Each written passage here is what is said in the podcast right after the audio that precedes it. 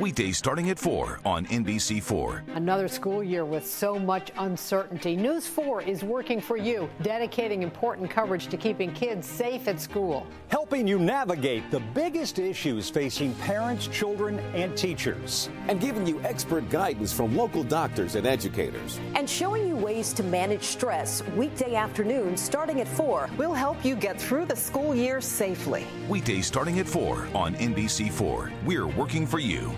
Salve, salve família, bem-vindos a mais um Flow Podcast aqui do meu lado, Monarcão. Não vai falar nada? Oi, oi, é verdade, É, tem no Spotify, do né? É verdade. E aqui na minha frente o Paulo Cruz. E aí, Paulo? beleza, E aí? beleza, Tudo bom, prazer. cara? Pô, Um dos caras aqui pedido demais pra vir aqui, cara. Verdade. De verdade. Bom, bora conversar. Cara, lá, eu, tô, eu tô feliz, mano, que a gente tem você aqui hoje. pô. Duvido tu ligar esse ar-condicionado. Vamos ver se tá brabo. mano. Cara, eu acho que eu consigo, hein, mano. Ó! Sou Caralho, foda. conseguiu, mano. É, eu acho legal porque eu queria ter esse papo que eu, que eu acho que a gente vai ter aqui. Acho que a gente vai ter vários papos, mas vai ter uma vertente que eu acho legal que é tratar justamente com você. é, porque, por vários motivos. Primeiro, que você é um cara é, que estuda, né? Você, porra, é professor de filosofia. Você quer contar um pouco pra galera, assim, só pra eles saberem quem é o Paulo Cruz, tá ligado? Bom, é, de novo, obrigado, né? Pô, é um prazer, uma honra estar aqui. É um, é um programa que tem uma audiência absurda, né? Pô, e todo legal, mundo cara. falando, você tem que ir no Flow, você tem que ir Ah, no que Flow massa. e tal. Então é, é legal, assim, ver esse momento acontecer. E quando eu falei pro meu filho ontem que ele conhece o Monark, né? Ele falou, você vai no Flow Podcast? Eu falei, é, vou. Mas é no Flow, no Flow mesmo? É, é no Flow sim. Ah, nossa, caramba, vou falar pros meus amigos que você vai no Flow. Fiquei chocado, menino. Que da hora, que da hora. Então, assim, pô, mó barato, porque você tá atingindo outra geração e tal. Então, assim, eu, eu, eu tenho uma história eh, curiosa, porque eu a minha primeira formação não é essa, né? Eu, eu fui um profissional de tecnologia por 20 anos. né? Fiz eletrônica e entrei para trabalhar com isso em 1994. Acho que muitos de vocês não estavam nem nascidos. E aí, Todo é, mundo aqui, né? Menos o Jean, talvez. Eu não tava, não. É, Jeanzão não tava. É, e aí eu, me, eu, eu comecei a fazer tecnologia em processamento de dados, me formei em 98. E aí comecei uma carreira na área de TI e trabalhei 20 anos com isso. No meio do caminho, eu descobri que não era aquilo, que eu gostava mais de gente do que de máquina, né? Não é, não é bem no meio do caminho, né? 20 anos. Não, porque eh, com 10 anos de profissão eu, foi quando eu descobri. Ah, assim, entendi, né? Foi, entendi. assim, o, o, o ano que eu casei, que foi em 2004, então quer dizer, de 94 a 2004, então na metade do caminho eu tive uma iluminação divina, assim, não é, é isso aqui que você... Eu estava lendo um livro, Ah. uma autobiografia de um monge chamado Thomas Merton. Olha lá. O livro chama Montanha dos Sete Patamares. Então eu já gostava muito de ler, já lia muita coisa diversa e tal. E aí, é, essa primeira parte da, da história do Merton é, é a vida acadêmica dele. Ele lá na faculdade, fazendo mestrado, doutorado e tal. Lendo aquilo, é isso aqui, ó. Pronto. Me deu um surto que eu quis abandonar o trabalho. É, Eu tinha acabado de casar, foi o ano que eu casei.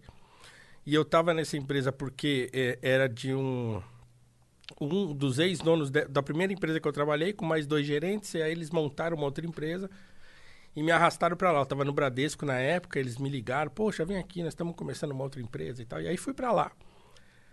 E aí me, eu surtei. Eu cheguei na empresa e, e ele viu que eu tava meio estranho, o meu gerente, que era uma pessoa mais próxima de mim, então falou, pô, o que que tá acontecendo? Eu falei, o que tá acontecendo é o seguinte, eu quero que vocês me mandem embora. Aí o cara tomou um susto, né? Pô, como assim, né? Falei, não aguento mais, não é isso aqui, eu vou ser professor. Mas como? Você não tem formação, você não tem nada, você não vai, vai ser professor do quê? Falei, eu não sei. Uma coisa eu sei, eu não quero mais fazer isso aqui. E aí ele, pô, trocamos uma ideia de, sei lá, duas, três horas, ele falou, calma, vai, vai conversar com o teu pai, meu pai que faleceu em 2012, né, porque ainda era vivo. E, e eu era muito ligado ao meu pai e tal. Ele falou, conversa com a tua esposa tal, não, é, não vai fazer assim o negócio, né? Aí fui conversar com meu pai, com a minha esposa e tal. Não, calma, vai devagar e tal. Aí voltei pro chão. Tá bom, vai. E aí fiquei mais 10 anos na área. Aí fui voltar a estudar em 2009. Que aí meu filho nasceu, comprei um apartamento e tal. E aí, né, a vida tomou outro rumo. E a, a área de né, programação, é, tecnologia, é uma área que paga bem. né? Exatamente. E se você trabalha, tava trabalhando no Bradesco, você tava ganhando bem, né? É, não, nessa época eu trabalhava nessa empresa que eu fiquei lá 11 anos. Aham. Nessa empresa. Eu, eu entrei, nós éramos em sete funcionários. Quando eu saí, tinha mais de 60 funcionários. Caralho, que legal. Uma empresa de tecnologia que trabalhava com tecnologia para celular. E eu saí de lá como coordenador da área de suporte técnico, uma área grande e tal, e não sei o quê.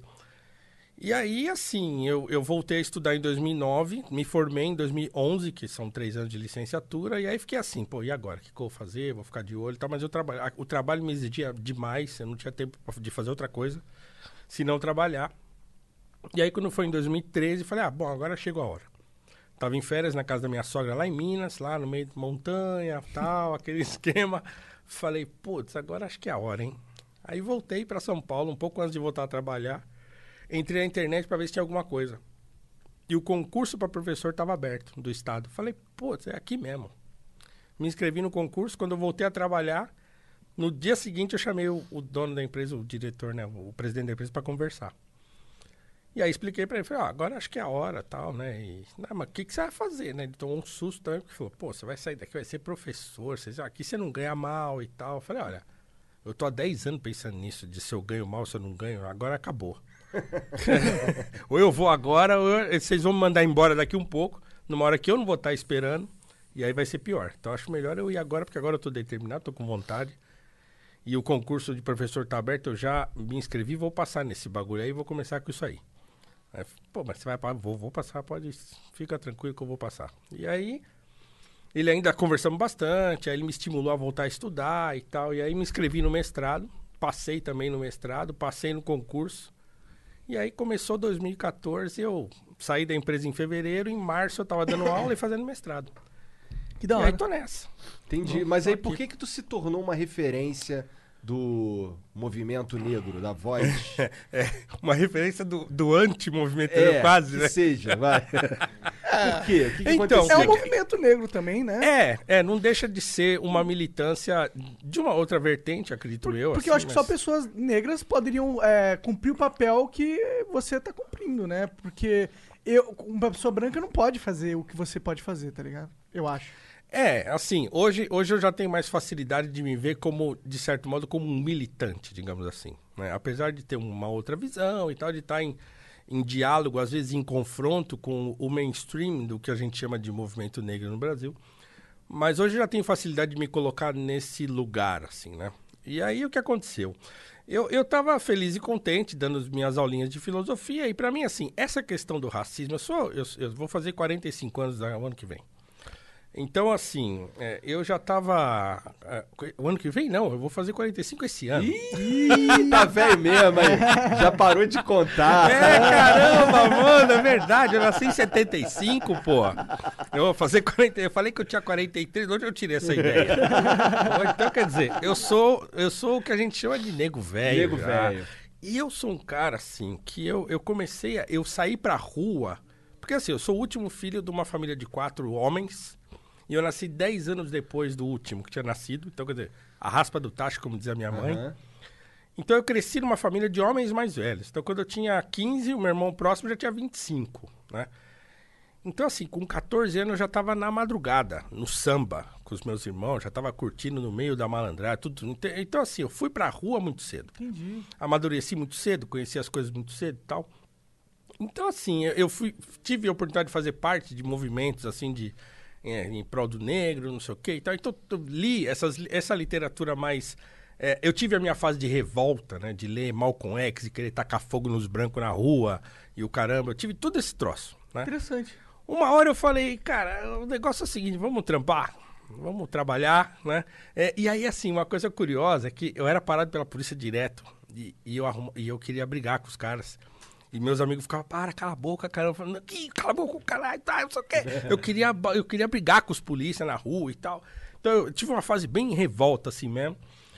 E aí, quando eu comecei a. Teve um, meu segundo, primeiro emprego. Eu comecei a trabalhar e comecei a usar a gravata. Camisa, gravata e tal. Depois que eu comecei a andar assim, a polícia não me parou nunca mais. Ela foi me parar muitos anos depois. Essa história eu sempre conto porque acaba sendo divertida, né? Foi muitos anos depois que eu fui parado pela polícia de novo. É, por quê? Porque eu ia pescar com meu irmão e com meu primo em alto mar. E a gente tinha que sair de madrugada, tinha um marcado de madrugada. Saí de casa, era três horas da manhã, se eu não estou enganado. Tava um frio e eu tinha trabalhado pra caramba naquele dia, não consegui dormir um pouco antes de sair. Eu tava morrendo de sono. Falei, putz, eu preciso sair aqui e preciso pôr uma música preciso pra eu despertar. E aí, camisa do Corinthians, uma blusa de frio do Corinthians, uma touca do Corinthians, racionais alto pra caramba no carro e eu vou pela rua, três horas da manhã.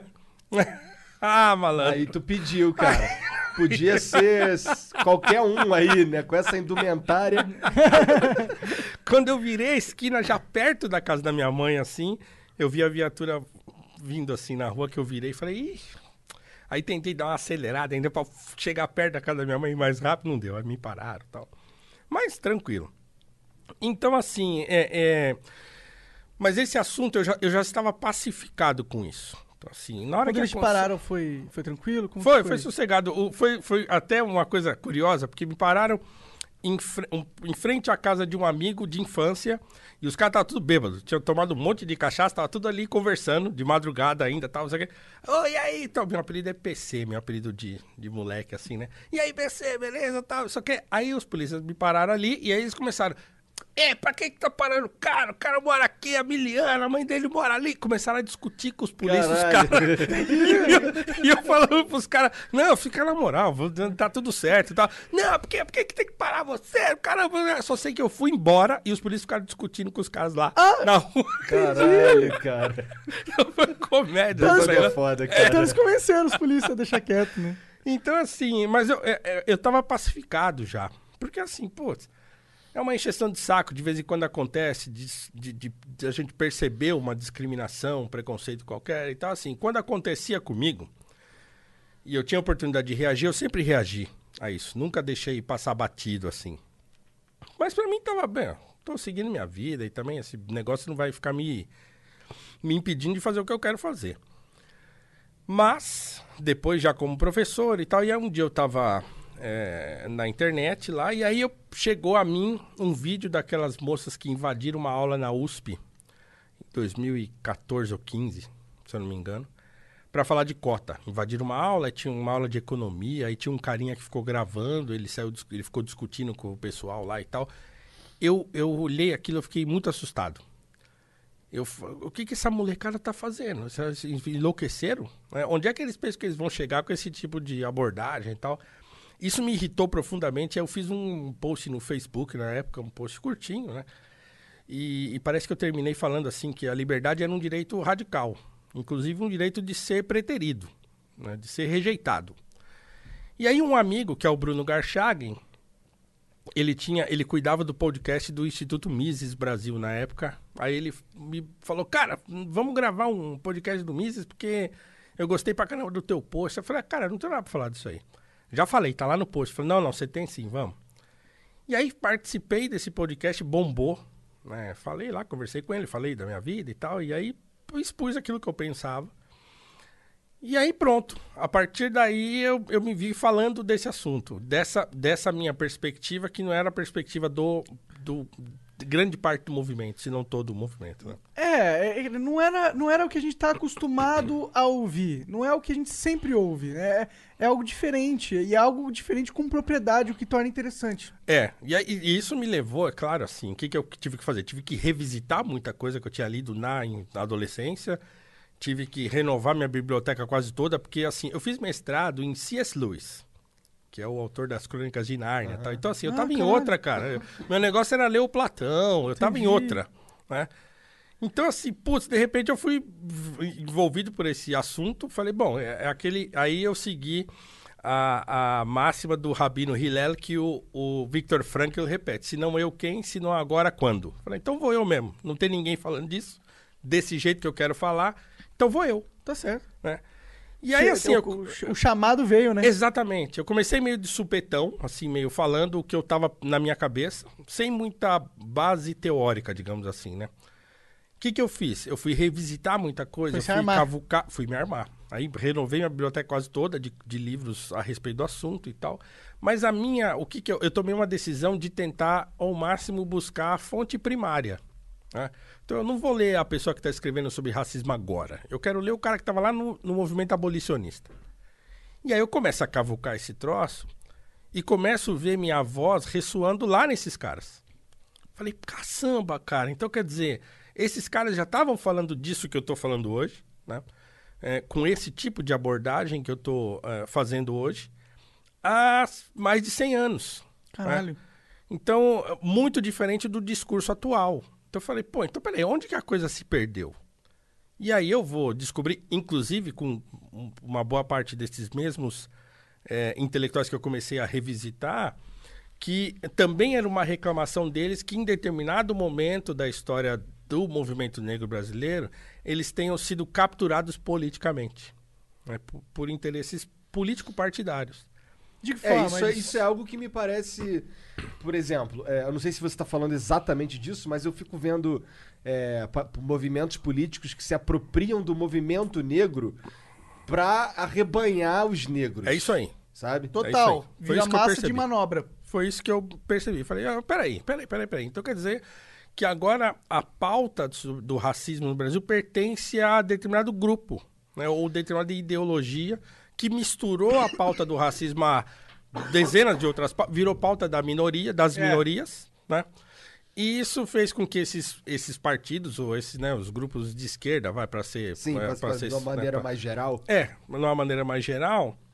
Então, falar sobre racismo virou assunto da esquerda, assim como falar sobre feminismo, falar sobre qualquer assunto desses sensíveis, né, assunto social, digamos assim, virou uma pauta dos partidos de esquerda e os movimentos todos, no final da década de 70, né, o grande movimento que surgiu, que foi o MNU, Movimento Negro Unificado, ele já nasce marxista, então quer dizer, aí a, a, a, a, a vertente marxista do movimento negro tomou conta de quase tudo. né? Então o discurso virou esse, o discurso quase oficial, não só do próprio movimento, mas das referências que o movimento vai, da onde o movimento vai começar a, a beber. né? Entendi. É, isso, foi- isso era algo que me chamava a atenção. Antes de conversar sobre isso com outras pessoas e tal, algo que me chamava a atenção era, pô, por que, que, por que, que o movimento negro, especificamente, é assim, porque eu, é, eu, não, conver- eu não tenho muitos, muito convívio com pessoas dos outros movimentos, Sim. mas eu tenho um monte de amigo negro e a gente conversa sobre isso às vezes. É, e eu, eu tava me, me questionando por que, que esse movimento não se alinha mais com. com, com- já que é para se, se alinhar com uma vertente política, por que não alguém que prega mais liberdade? Não, que, que, o que, se, que, o que se busca não é igualdade, não é liberdade? Por que, que, por que não se junta com, sei lá, alguém que tá mais querendo isso?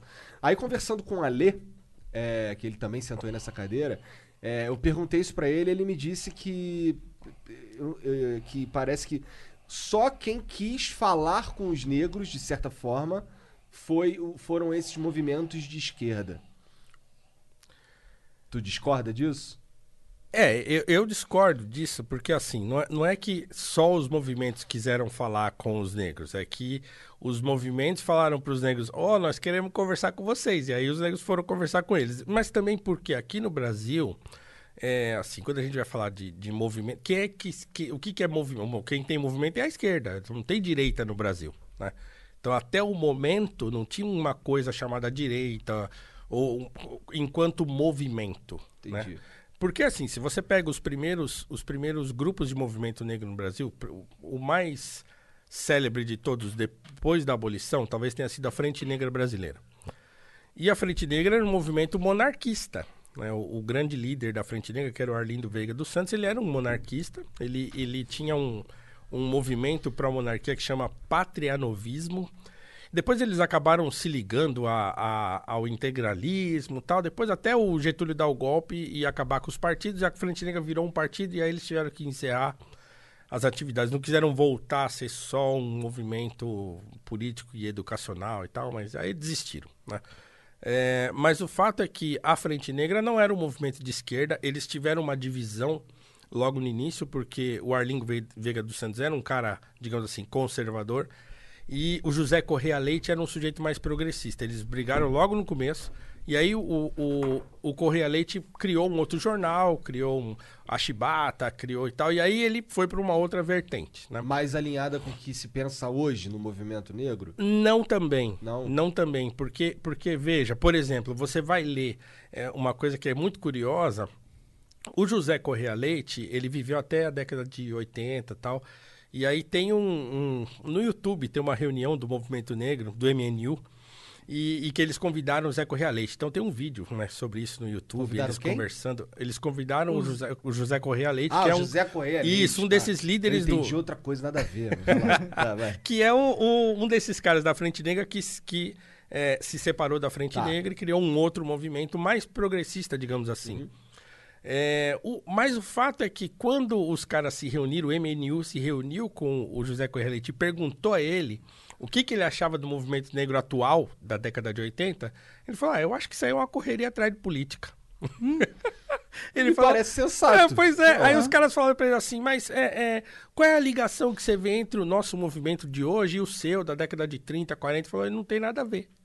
O que vocês fazem não tem nada a ver comigo. Caralho, que da hora. E assim, Falou primeiro, falou isso primeiro, falou, isso tem no YouTube. né? E, e tem um livro dele de entrevistas e que ele repete isso várias vezes. né? Ele fala Esse assim, o cara que era progressista. Exatamente. Caralho, cara. né? Ele era contra, por exemplo, o negro ficar no pagodão. Falou, não, escuta aqui, nós temos que, nós temos que nos posicionar, a gente tem que aprender, a gente tem que, que se formar, nós temos que nos posicionar de frente à sociedade para tirar essa visão marginalizada que eles têm do negro. Vejam, o cara que era progressista na década de 30, 40. né? Então, ele tinha consciência de que havia um trabalho doméstico a ser feito. Ó, nós, negros, temos de. Que foi o que eu aprendi, entendeu? Que parar de, de esperar a benevolência. Ninguém esperava nada. né? Será, Então, os será primeiros... que o, o jazz não é um pouco isso do que tu tá falando? Ou você acha que eu fui longe demais falando isso? Porque o jazz é um movimento de. é, que é ligado ao movimento negro, com certeza, ou eu tô falando merda? Não, sim, eu acho que assim, o que, se a gente tem que fazer um, um paralelo, né, que paralelo que eu, que eu faria? Porque a discussão lá nos Estados Unidos a respeito desse tipo de causa, então quer dizer, acabou a escravidão lá, mas lá eles tiveram um trabalho longo de, de tentar equacionar as coisas e tal, então assim, durou pelo menos 20 anos, assim, o, o- a fase da reconstrução que eles chamam lá, foi um período em que eles tentaram, ah, doar terra, tentaram, tudo bem que o Lincoln foi morto logo depois, e aí o, os- o presidente que assumiu, ele revogou a lei que doava terra para os ex-escravos e tal. Entendi. Mas é, surgiram muitas escolas. Então, assim, no começo do século XX, já tinha centenas de milhares de crianças negras já estudando, entendeu? Já estavam. Então, assim, eles encontraram um caminho é, virtuoso para isso. E o que é interessante, inclusive, eu. Eu recupero essa, essa discussão num curso que eu tenho sobre esse tema de racismo no Brasil e tal, é que eu acho mais apropriada uma discussão que aconteceu lá no comecinho do século XX do que propriamente a discussão direitos civis do Martin Luther King e do Malcolm X, por exemplo. Lá no começo, quem estava discutindo eram dois caras que eram o W.E.B. Du Bois, né, W. William Edward Burghardt Du Bois, que foi o primeiro negro a obter um título de doutor em Harvard, em 1895, se eu não estou enganado. E o Booker T. Washington, que era um grande orador, um sujeito que era, ele era diretor de uma faculdade chamada Tuskegee Institute. Ele nasceu escravo, então ele era mais velho que o Du Bois e tal. Então, e aí ele, eh, a escravidão termina, ele tem sete anos e ele tem vontade de aprender a ler, de aprender, né, porque ele via as crianças brancas, né, com um livro na mão, ele ficava fascinado com aquilo e ele queria estudar. E aí, aos 15 anos, ele parte de uma cidade para outra, uma distância de 600 quilômetros mais ou menos, junta lá uns caraminguá com a vizinhança e vai. né? E aí passa fome, passa frio, passa tal, e aí chega na porta da escola, todo maltrapilho, bate lá e fala, ó, eu quero entrar aqui que eu quero estudar, porque ele ficou sabendo, né, que tinha uma escola lá naquela cidade que estava ensinando crianças negras a, né, estava ensinando crianças negras. Ele falou, ah, então eu quero isso aí. Bateu na porta, a mulher atendeu ele lá na porta, falou, e aí, o que você quer? Eu quero estudar, todo bagunçado, maltrapilho. Aí abriu uma. quilômetros depois. 600 quilômetros depois, ter dormido, a última noite ele tinha dormido na rua, tava uma morrendo de fome. A mulher mostrou uma biblioteca pra ele e falou assim: tá bom, então toma aqui um, um rodo, toma esse balde, esse pano, então limpa isso aqui. Aí ele conta na autobiografia dele que ele ficou feliz da vida, porque era uma coisa que ele sabia fazer. Falou: eu vou limpar esse bagulho aqui, vou deixar do jeito aqui que eles vão ficar impressionados. E ele fez isso. E ele entrou pra escola e ele trabalhava lá limpando. Falou: Ó, eu não tenho dinheiro, posso continuar fazendo esse serviço de limpeza e posso estudar aqui e tal. Então, essa foi a vida dele. Ele se formou, acabou se tornando professor nessa escola, se tornou diretor dessa escola, depois foi convidado para ser diretor de uma faculdade que estava surgindo, abrindo e tal. Caralho. E ele se tornou um grande orador, e aí ele saía palestrando pelos Estados Unidos para angariar fundos para construir os prédios da, dessa faculdade, que existe até hoje e tal. Qual é o nome dela? Você lembra? É Tuskegee. Tuskegee. É, é, Tuskegee Institute. Legal. E aí ele, no meio do caminho, o Du Bois aparece. Esse cara, o Du Bois, só que ele é um cara do norte. Já nasceu numa família, tem uma, tem uma ascendência holandesa, então esse Du Bois, que as pessoas costumam falar Dubois, mas não é Du Bois mesmo, porque é holandês. E então esse cara tem uma outra vida, né? E aí ele vai parar lá em Harvard, se se forma doutor, vai para Alemanha, passa uma temporada na Alemanha, é um grande intelectual que começa a, primeiro admirando o Booker T. Washington, que era mais velho, que estava mais tempo no, no jogo, mas depois eles começam a divergir. Porque a posição do Booker T. Washington, não sei se eu tô falando muito, né? Não, Não, cara, vai, vai, vai cara. nessa, vai nessa que eu Não tô. se Eu não- eu não- preocupa com isso. Não se preocupa com isso. Eu não sei. Então, assim, porque a posição do Booker T. Washington, que, ele, que o Du Bois começou a chamar de acomodacionista, é que ele dizia o seguinte, ó. Em primeiro lugar, não importa agora a questão da integração. A gente pode viver tão bem junto quanto separado. Então, assim, o que importa para a comunidade negra que está surgindo agora, é, no começo do século XX e tal, é ensino técnico e oportunidade de trabalho. Para quê? Para que a gente economicamente cresça, né? Para que os negros prosperem economicamente, formem uma comunidade negra economicamente pujante. E aí depois a gente pensa nisso. Aí os filhos desses eh, podem Exatamente. ser os... Mais, Exatamente, com pode mais, ser os com mais interlocutores. munição, com, com É. mais educação. Exatamente. Então, a- ex- inclusive, há um famoso discurso dele, que é um chamado Compromisso de Atlanta, porque começaram a acontecer muitos casos de linchamento de negros e tal, as leis de Jim Crow começaram a recrudescer, e aí ele tinha, por exemplo, grandes, grandes eh, filantropos que o admiravam, o próprio Henry Ford, o eh, Andrew Carnegie, que contribuíam com ele e tal. E ele era uma espécie de interlocutor né, lá no sul, daquela comunidade branca sulista, né, racista ainda, e os negros. Então chamaram ele e falaram, cara, vamos tentar dar um jeito nisso. E ele faz um grande discurso chamado Atlanta Compromise, né? E ele fala isso, ele fala, gente, ó, vamos, a gente precisa encontrar um meio termo, né? Então, assim, deixa a gente trabalhar e tal, e, e vocês cuidem da vida de vocês, a gente se encontra uma outra hora, né?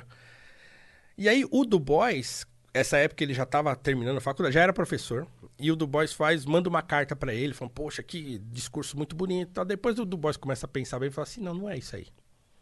Porque, na verdade, o que, que o negro precisa é de formação intelectual é de é- nós precisamos aí ele, ele cria um termo que é o, o- a décima parte talentosa o talented tented fala não nós precisamos conversar com esses caras intelectualmente de igual para igual. Os negros precisam de formação intelectual. E não só de trabalhar e, e- e- adquirir patrimônio e tal. Olha que debate interessante. E os dois vão discutir a respeito disso. Um, um criticando o outro né? E eu vejo essa discussão muito mais interessante para o contexto brasileiro atual do que a discussão dos direitos civis que vão acontecer depois de 60 anos quase, né? É, então eu, tenho uma aula do meu curso que é inteirinha sobre esse assunto, sobre esses dois e essa discussão e tal, que- e eu acho que é muito interessante.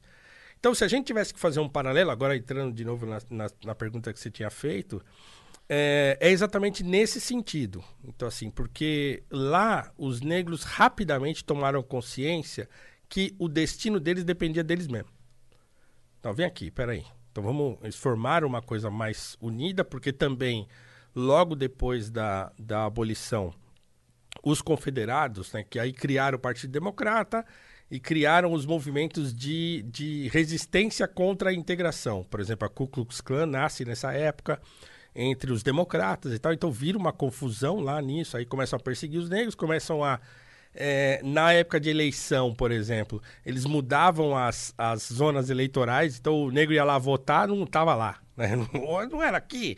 né? Eles começam a manipular o Fazendo voto. joguinho do sistema Exatamente, impedir o pra- acesso. Pra impedir o acesso, né? Porque os... os... Até hoje, né, eles fazem isso, na É, verdade, né? É, os republicanos usam essa estratégia hoje em, em distritos, usavam, eles colocavam, faziam, formavam um distrito é, justamente onde a população que tinha mais probabilidade de votar pra ele estava, tá ligado? Não é necessariamente racista, mas é, É. o mesmo princípio. É, então, e, e veja, e quem fazia isso antigamente eram os democratas, né? Então, dizer, Isso é interessante, esse que é o- hoje inverteu, né, mano? que hoje inverteu. É, Então, por exemplo, você vê, os, os primeiros políticos negros eleitos eram todos republicanos, todos. Então não tinha político negro no Partido Democrata. né? Então, eles têm uma ligação com o Partido Republicano por conta da, da abolição, do Lincoln e coisa e tal, e eles vão ter essa ligação até década de 30. Então, no- depois da Grande Depressão, no New Deal, a coisa começa a mudar. A inverte. E aí, é, vai, começa aí, né? Mas Entendi. também tem uma Não é tão questão de assim. migração. Não, é um, é um movimento lento essa coisa, desse shift, né? Uhum. É, demora um, um Umas longo tempo, aí. umas décadas, É. é. Mas é, eles conseguiram se unir bastante em torno dessa coisa. Não, nós temos aqui. ah, Eu não posso fazer filme no seu estúdio. Então tá bom, vou comprar uma câmera, né? Porque aqui eu consigo, com pouco dinheiro, comprar uma câmera. E vou começar a filmar e vou fazer meu filme eu mesmo, né? Ah, eu não posso estudar nessa escola? Não importa, tem escola pra gente aqui. E aí eles se organizaram enquanto comunidade negra, né? E conseguiram é, atingir, digamos assim, patamares de relevância que a gente aqui no Brasil tem mais dificuldade de atingir. Mas isso seria possível aqui no Brasil?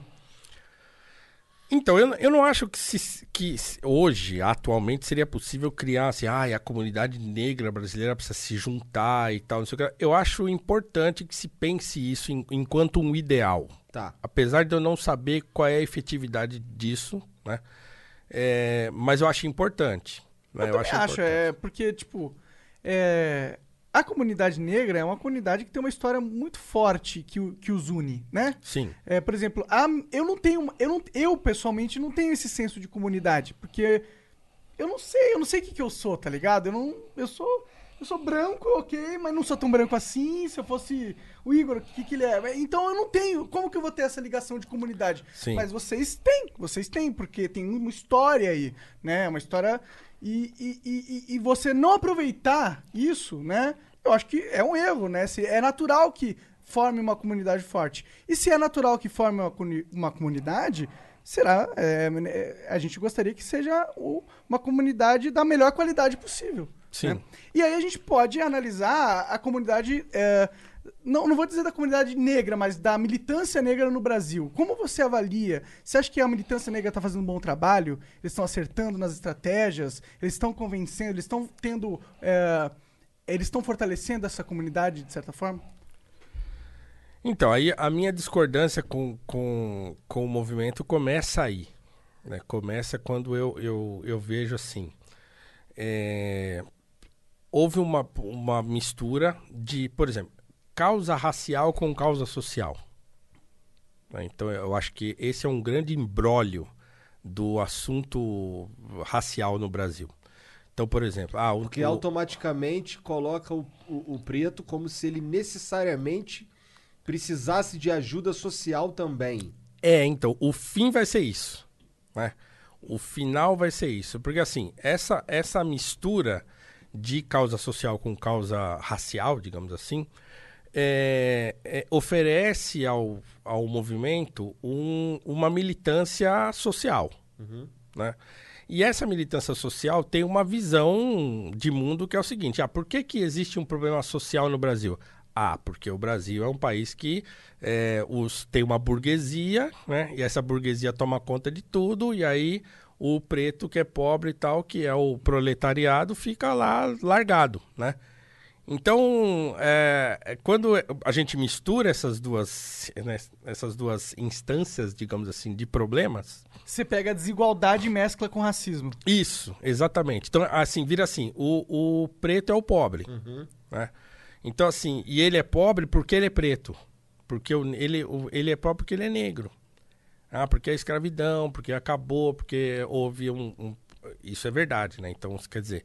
É, faz, faz sentido, né? Faz Tem uma sentido. inércia aí, né? Sim, faz sentido, porque teve a abolição, é, e, e é sempre bom frisar que assim, o, o abolicionismo brasileiro foi um projeto popular é, e que culminou na assinatura da Lei Áurea, e nesse momento de assinatura tinham vários projetos em curso para inserir os ex-escravos na sociedade. Então tinha um monte de projeto em curso, inclusive É, o mais robusto deles era o do André Rebouças, que é o meu grande ídolo né, de, de, da negritude brasileira, é o Rebouças, que era um, um gênio de capacidade é, absurda. Então ele tinha um projeto de reforma agrária, de, é, mas era um projeto liberal. E, e, liberal, absolutamente liberal, baseado em Adam Smith, baseado em, em Frederic Bastiat, baseado em Jean-Baptiste Say. Ele leu esses caras e ele preparou um projeto que era liberal. Ele falava: olha, a única maneira de inserir o ex-escravo é dando a ele liberdade econômica e espírito de associação, de livre associação, né? livre iniciativa. Ele sentir que ele pode fazer algo por conta própria, é Sim, isso? Exatamente. Então, assim, eu ter liberdade para poder é, empreender. Então, o que, que ele queria? Ele tinha uma ideia, por exemplo, de fazer produção em escala, pegar grandes propriedades né, e, e arrendá-las para os ex-escravos em propriedades menores. E aí essa produção seria em escala. Então aquele cara que tem uma, uma propriedade pequenininha produz um pouco, passa para o outro, que melhora, passa para o outro, e até todo mundo ganha dinheiro, todo mundo prospera e todo mundo melhora. Então a ideia dele era basicamente essa, o que ele chamava de, de democracia rural. Né? Mas era um projeto liberal. É, e, e também por isso ele daqui a pouco vão esquecê-lo e aí ele vai ficar jogado para as traças, né? Porque esse tipo de projeto não interessa para o tipo de luta que vai se criar depois no Brasil, né? que, é, que é uma luta mais baseada na luta de classe. Né? Entendi. E E o liberal não dá pra você. Você, as, as ideias liberais necessariamente meio que vão contra essa dinâmica de luta de classe, porque eles, eles não. É, eles não reconhecem que a- as classes é um fator tão importante na hora da criação da política, ou Sim. a criação da- da- da- das mecânicas pela qual a lei vai funcionar. É, não é, a classe social não é, não é determinante. né? Então, quer dizer, pra- para o marxismo, a classe social é, é um determinante. né? Então, quer dizer, é, toda a dinâmica social está fundamentada nas classes. Então, para um liberal, não tem sentido isso. Então, quer dizer, o que eu preciso é o seguinte: me dá liberdade para todo mundo e vamos todo mundo à luta. Né? E aí, assim, a dinâmica das classes sociais vira uma coisa mais fluida, né? Então, quer dizer, aquele cara que é pobre e tem ímpeto, ele vai, vai, cresce, né? E muda de... Em teoria, né? É, em, em teoria, evidentemente. É, não, é não claro- só em É teoria, que não, né? na, prá- na prática acontece, mas é claro que tem casos que o cara só pegou um dado muito fodido demais, né? É, o que eu acho, né? Dado, ele tá dizendo um dado. Jogou um dado É, na a RPG e foi carta, mal. ó, é, ó, ó, se veio com uma mão ruim, tá ligado? Entendi, Então, tipo, por exemplo, se o cara nasceu. ah, o cara é negro, mas ele também é. Sei lá. Porra, o pai dele batia nele pra caralho e. Pô, passou fome, e aí ele foi pra violência, não sei o quê. Esse cara, tipo. Ele, não é que ele, ele teve menos oportunidade que um outro cara negro, né? né, Que, sei lá, nasceu de um pai que ele era professor e não sei. O que, que você acha desse, desse argumento? Eu acho que a vida é assim, né? Então, é, é, acaba tendo assim, o cara que é rico, também, às vezes o cara tem tudo na mão e vai e, e, e não quer. É.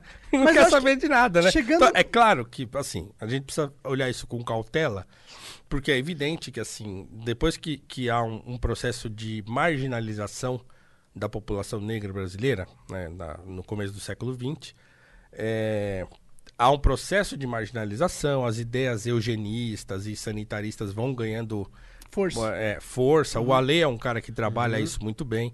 Então, isso, isso de fato vai dificultar muito a vida do negro né, em em determinados aspectos. Por outro lado, imagina o seguinte: nós tínhamos nessa época, por exemplo, o Dr. Juliano Moreira, que era um homem negro, um psiquiatra, que era uma celebridade não só no Brasil, mas no mundo afora, né? e que era um psiquiatra que lutava contra essa coisa racista de achar que o negro era inferior e coisa e tal, e não sei o quê. É, então, assim, essas ideias estavam em debate. A população em geral não tinha acesso a isso porque ninguém sabia ler, né? Então era uma coisa mais de costume, mais de, né, aqueles monte de imigrante que vão chegando, e aí as, vão, é, as pessoas vão se misturando e tal. Então, assim, há um processo de fato de marginalização da população negra que vai dificultar muito a vida dos negros num primeiro momento, né? É, e, e isso, claro, vai se perpetuar. Porque tem uma inércia. Porque tem uma inércia, exatamente. Então, o que eu vejo hoje, qual- o que, que eu acho que é o grande problema é, do negro brasileiro? O grande problema do negro brasileiro é o grande problema do pobre brasileiro. É, é, Entende? Então, é assim, e é claro, se o negro é o mais pobre, ele vai ser o mais prejudicado. Mas, na minha maneira de ver, se houvesse uma, uma digamos assim, se ampliassem as possibilidades para todos os brasileiros, os negros seriam beneficiados. ma- é, Faz seriam sentido, né? beneficiados desproporcionalmente. Sim, porque já porque tem eles são mais os que mais têm carência de oportunidades. Se a você- gente for pensar aqui, por exemplo, no- na população pobre, a maioria é negro, e a gente trata a população pobre, a gente tá, por tabela, tratando a sim, população sim, negra. sim. É, é o, o que você está falando da desproporção é assim, é claro, é porque assim, eu, eu, não, eu, não, eu não creio em solução mágica. Isso demora para acontecer. Então, a escravidão acabou há 130 anos. É, de- de- numa história de um país é pouco tempo.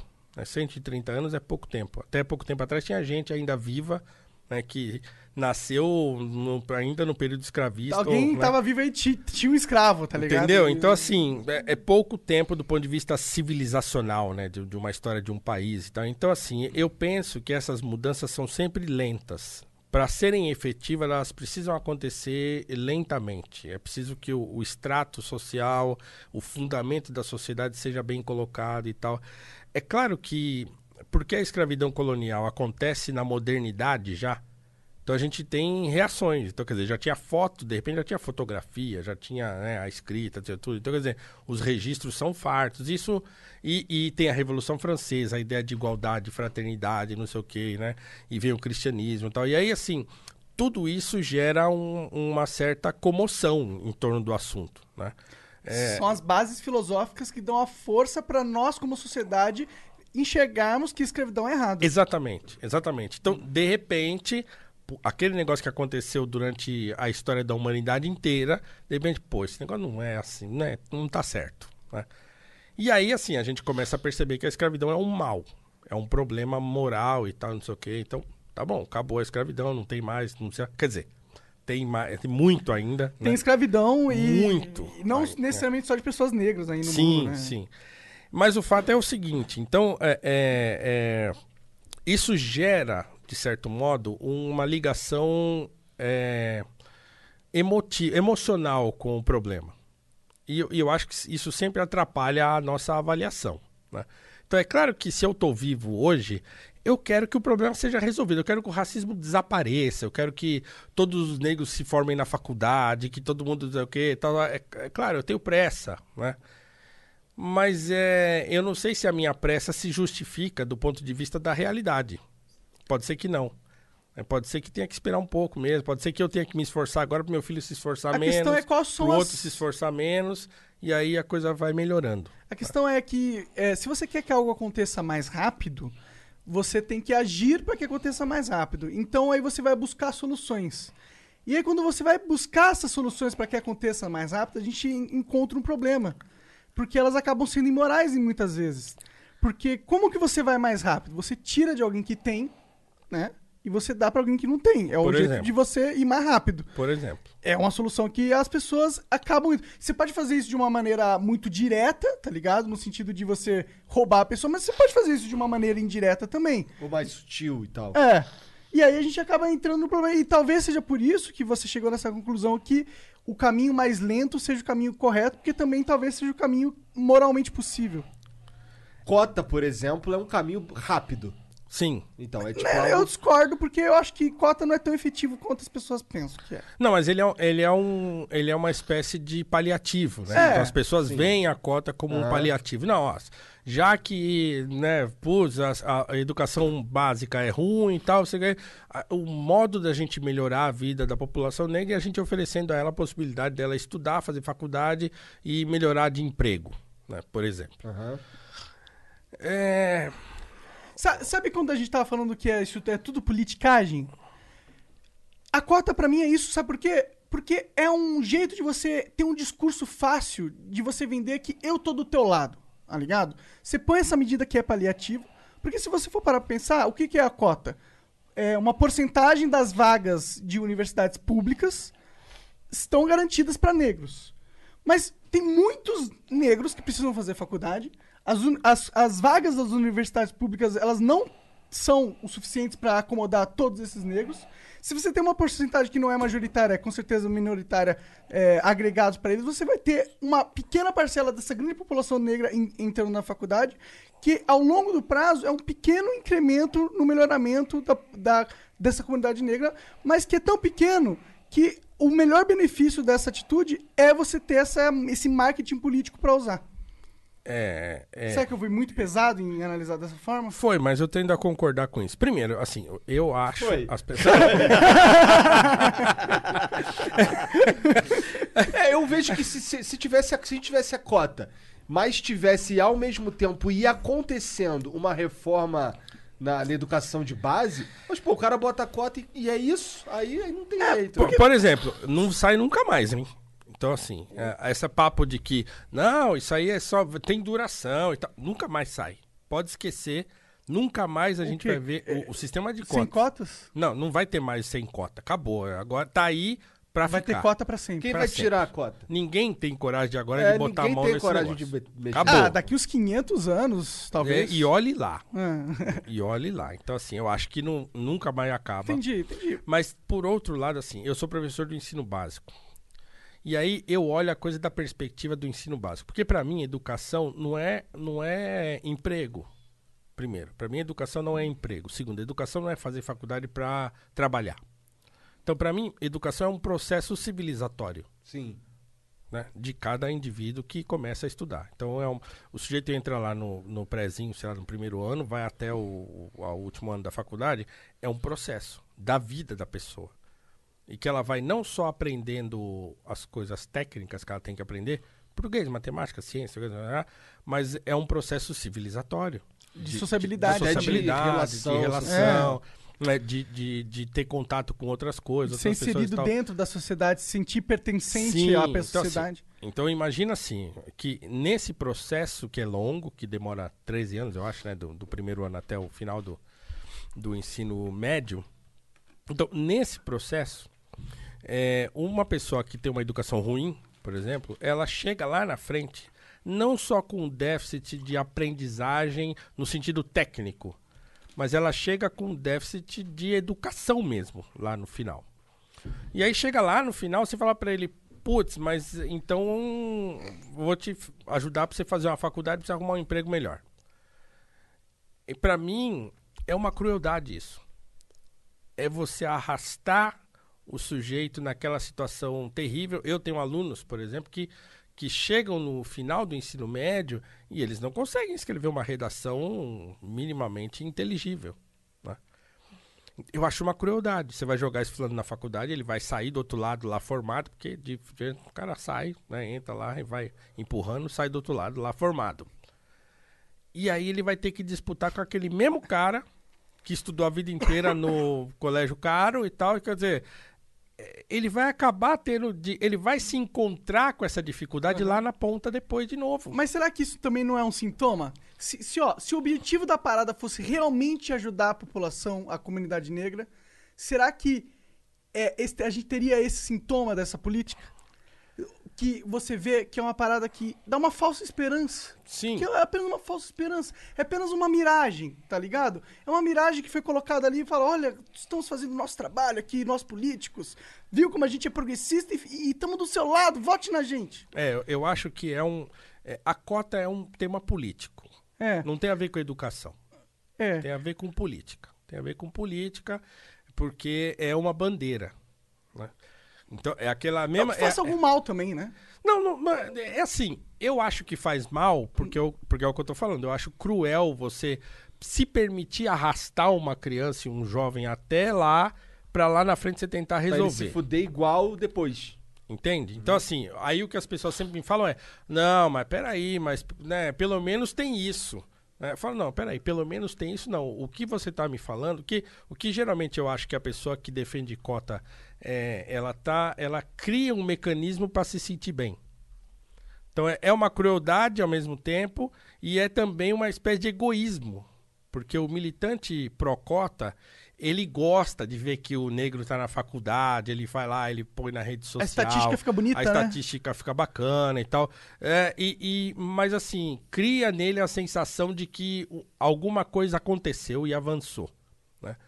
Por outro lado, voltando, eu acho cruel Hey, Washington, D.C. We all miss the cheers, the tears, and the touchdowns. The excitement of a last second field goal to get the heart pumping. The football season's finally here. So now is the time to head to Hollywood Casino at Charlestown Races to place your bets for week eight. And placing your bets at the sportsbook at Hollywood Casino Charlestown Races is an easy way to an exciting My Choice rewards all season long at the sportsbook at Hollywood Casino Charlestown Races. All gaming is regulated by the West Virginia Lottery. Gamble too much? Call 1 800 522 4700 for free confidential help. Must be 21.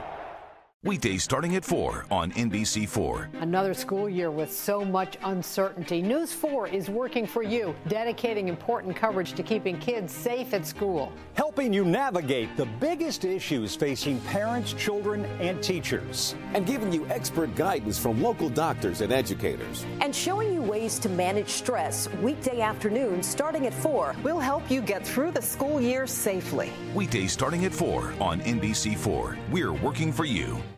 Eu acho cruel porque eu acho que uma criança tem que ter o direito de ter uma formação inteira completa. E aí eu imagino o seguinte: se os movimentos que são eh, que lutaram tantos anos pelas cotas e tal, tivessem lá no começo dessa luta, na década de 70, final da década de 70, eles começassem a, ter, a brigar lá por ensino básico, provavelmente hoje a situação do ensino básico seria melhor. É. Se a insistência que se fez em cima das cotas fosse feita lá no ensino básico, muito provavelmente, né, se a gente pensar né, é- é, que essa insistência levou ao, ao estabelecimento das cotas, teria levado a uma melhora no próprio ensino básico. Faz todo sentido. E eu, eu não sei E se essa é a seria- sua posição, mas imagina. Ah, desculpa, fala. Não, não. É que eu ia só dizer que isso daí seria, inclusive, um aprimoramento da sociedade inteira. Exatamente. Né? Com Exatamente. certeza. Ma- Mas uma coisa mais, mais é, abrangente. Que né? faria com que a sociedade brasileira tirasse mais proveito do que uma cota racial. Sim, o que as pessoas falam também é assim, não, mas existe os movimentos que lutam pelo ensino básico e tal. Aí, bom, primeiro que eu não sei onde eles estão, porque também eu, eu tô lá no ensino básico, vendo que não tem nada acontecendo. Segundo que, ah, não, porque aí eles falam aquele negócio de, ah, não, porque agora tem ensino é, da África na escola, obrigado, tem ensino... Bom, eu tenho ensino da África, mas eu não sei quem é o Paulo Brito. né? O que, que adianta eu saber quem foi o rei africano de não sei da onde, se eu não sei o negro brasileiro, que é um cara bacana, que foi bom e que pode servir de referência para um jovem negro e tal. Pode crer, né? Então, porque assim, eu- é tudo uma coisa para mim, pra mim é, é, é- é político, né? E tem pouco a ver com educação. Por quê? Porque, de novo, os movimentos hoje tendem a ver o problema do racismo associado ao problema econômico. Então, quer dizer, para ele, se o negro fizer uma faculdade, ele vai ganhar melhor e aí vai o racismo vai, sei lá, vai acabar, não sei, vai melhorar. Ao mesmo tempo em que essas pessoas advogam que o racismo no Brasil é estrutural.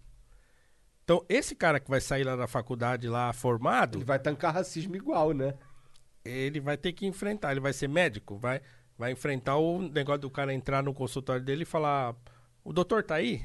Ele fala: "Não, doutor sou eu". Verdade. Então, De- imagino que deve acontecer É isso, né? muito, muito. Tem- Eu tenho um amigo, o Rafael Bispo, que é um médico conhecido aí nas redes sociais e tal, é que ele vive isso, assim, né? Mas ele, ele encara isso com, com de um jeito mais, mais digamos Leve. assim, positivo, né? Ele se impõe, né? Não sou eu mesmo, né? Ah, E pronto. legal. Então, né? Eu se acho que impõe. isso já é até um corretivo pra aquela percepção é, é, distorcida que a pessoa tinha, Sim, né? sim. Então é ele- melhor ele- do que chorar, tirar uma foto e postar na internet e se fazer de vítima. Entendeu? né? Muito melhor, porque aí você vai dar pra aquela pessoa que tinha percepção distorcida uma referência tipo, opa, não. Esse, essa pessoa negra que eu achei que talvez não fosse médico, ele não é só. Ele, além de ser o médico, é um médico que me deu uma bronca aqui. Tá ligado? Então ele vai ter uma referência de um negro numa posição de autoridade. Se você reage da forma que a gente expressou ali, chora no canto, ele vai ver, ah, olha lá, eu fiz a coisa aqui, a fragilidade do cara, então ele vai ter uma outra percepção da comunidade negra, na minha opinião. É, e aí essa, esse ponto é importante porque também, assim, eu acho, é, a percepção que eu tenho é que as, as escolhas que o movimento, né, falando do movimento de uma forma genérica, mas que, que grande parte do movimento negro fez, porque são, ah, todo mundo fala, ah, são movimentos negros. Tá, então, dizer, quando querem generalizar, fala movimento, pode, quando não quer, tem que falar movimentos, porque tem uns que não são assim e tal. Mas, em geral, as escolhas que, que o movimento fez, aliado a essa nova geração que está surgindo em rede social e tal, não sei o quê, que assim, é uma, é uma juventude, é, como eu diria para não ofender, Ofenda. Ah, pode ofender. não, é uma, é uma juventude muito ignorante, que tem pouca informação, que não leu nada, que lê tweet, que lê post de Instagram Felipe e tal. Neto. É, e- não, e dos negros também. Então aquela negadinha novinha que assim, que não sabe nada, não leu nada, não entende nada. Mas quer militar. Mas quer militar. né? E, e de fato milita. E Uhum. de fato cria um canal no YouTube, ganha milhões de seguidores e tal. E, e aliados a isso, uma, uma, uma, uma claque de intelectuais muito ruinzinha também, que influencia essa juventude, né? e aí o debate vai ficando cada vez mais raso, o, o, o, o travessão vai descendo cada vez mais, cada vez mais e tal, e aí vira um negócio absolutamente sentimental. E aí acabou a racionalidade desse debate, não tem mais, né? Que é o que eu vi aquela menina na USP. Você não sabe o que é ser preto e pobre na periferia e não sei o quê, e pá, pá, pá. E eu olhava aquilo e falava, cara, onde é que tá o Racionais que eu conheci do Negro Limitado? Você que nos assiste aí, se você não conhece a música Negro Limitado do Racionais, que hoje eles renegam, porque também foram capturados por essa mentalidade né, progressista e tal, que, que você escutava o cara falar assim, cultura, educação, livros, escolas, crocodilagem demais, vagabundas e drogas, a segunda opção é o caminho mais rápido, de fácil a morte percorre, a mesma estrada é inevitável, né? E ele pega o cara e sacode. Eu ouvia isso quando era moleque, falava, mano, não dá pra eu. Eu tenho que me posicionar. né? Então você pega o Racionais dos três primeiros discos, é paulada. E é paulada nos negros. É, então não era apologia da violência, porque eles sempre mostravam que a violência levava o homem na estrada. Acaba como? Hoje a casa caiu com uma rajada nas costas. Ah, acabou. Né? Né, homem na estrada acaba assim. é Mano na porta do bar acaba assim, né? Mas o homem na estrada também, né? Termina com o fulano morrendo, né? Então, é, é, era sempre uma crônica, uma crônica da periferia, de gente da periferia e que tinha uma visão, é, digamos assim, crua do que via, né? Então, é, aquela é a realidade. E você só consegue influenciar aquela realidade se você conversar com ela do jeito que ela é, né? Então, quando você ouve o, o- o- próprio é, Negro Limitado, por exemplo, do Racionais, ou, ou Voz Ativa, que é a primeira música do Racionais que fez sucesso e tal, é, você olha aqui e fala, caramba, cara, é, eu tenho que me movimentar. Não posso me deixar levar pelas influências e tal, e não sei o quê. Então, tinha isso lá, né? Era isso, foi isso que eu aprendi, foi isso que eu vi meu pai me ensinando. Você quer, você quer fazer alguma coisa? Vai lá e faz. Ah, mas e se o racismo não interessa? Vai lá e faz e resolve essa parada. Mete o pé, entra. Você quer que as pessoas te considerem é, é, uma pessoa bom no que você faz? Então seja melhor. Seja melhor que o outro, né? E foi assim que eu aprendi. De repente, essas coisas foram sendo tiradas dessa juventude. E hoje eles só veem o problema. É porque é, errado competir, cara. Exatamente. Porque aí ah, criou essa, esse, esse, essa ilusão de um negócio que chama meritocracia, que também é um- eu acho que é um espantalho. Criaram um espantalho para ficar batendo na ideia de mérito, né? Que é a única maneira que você tem, cara, de você conseguir alguma coisa.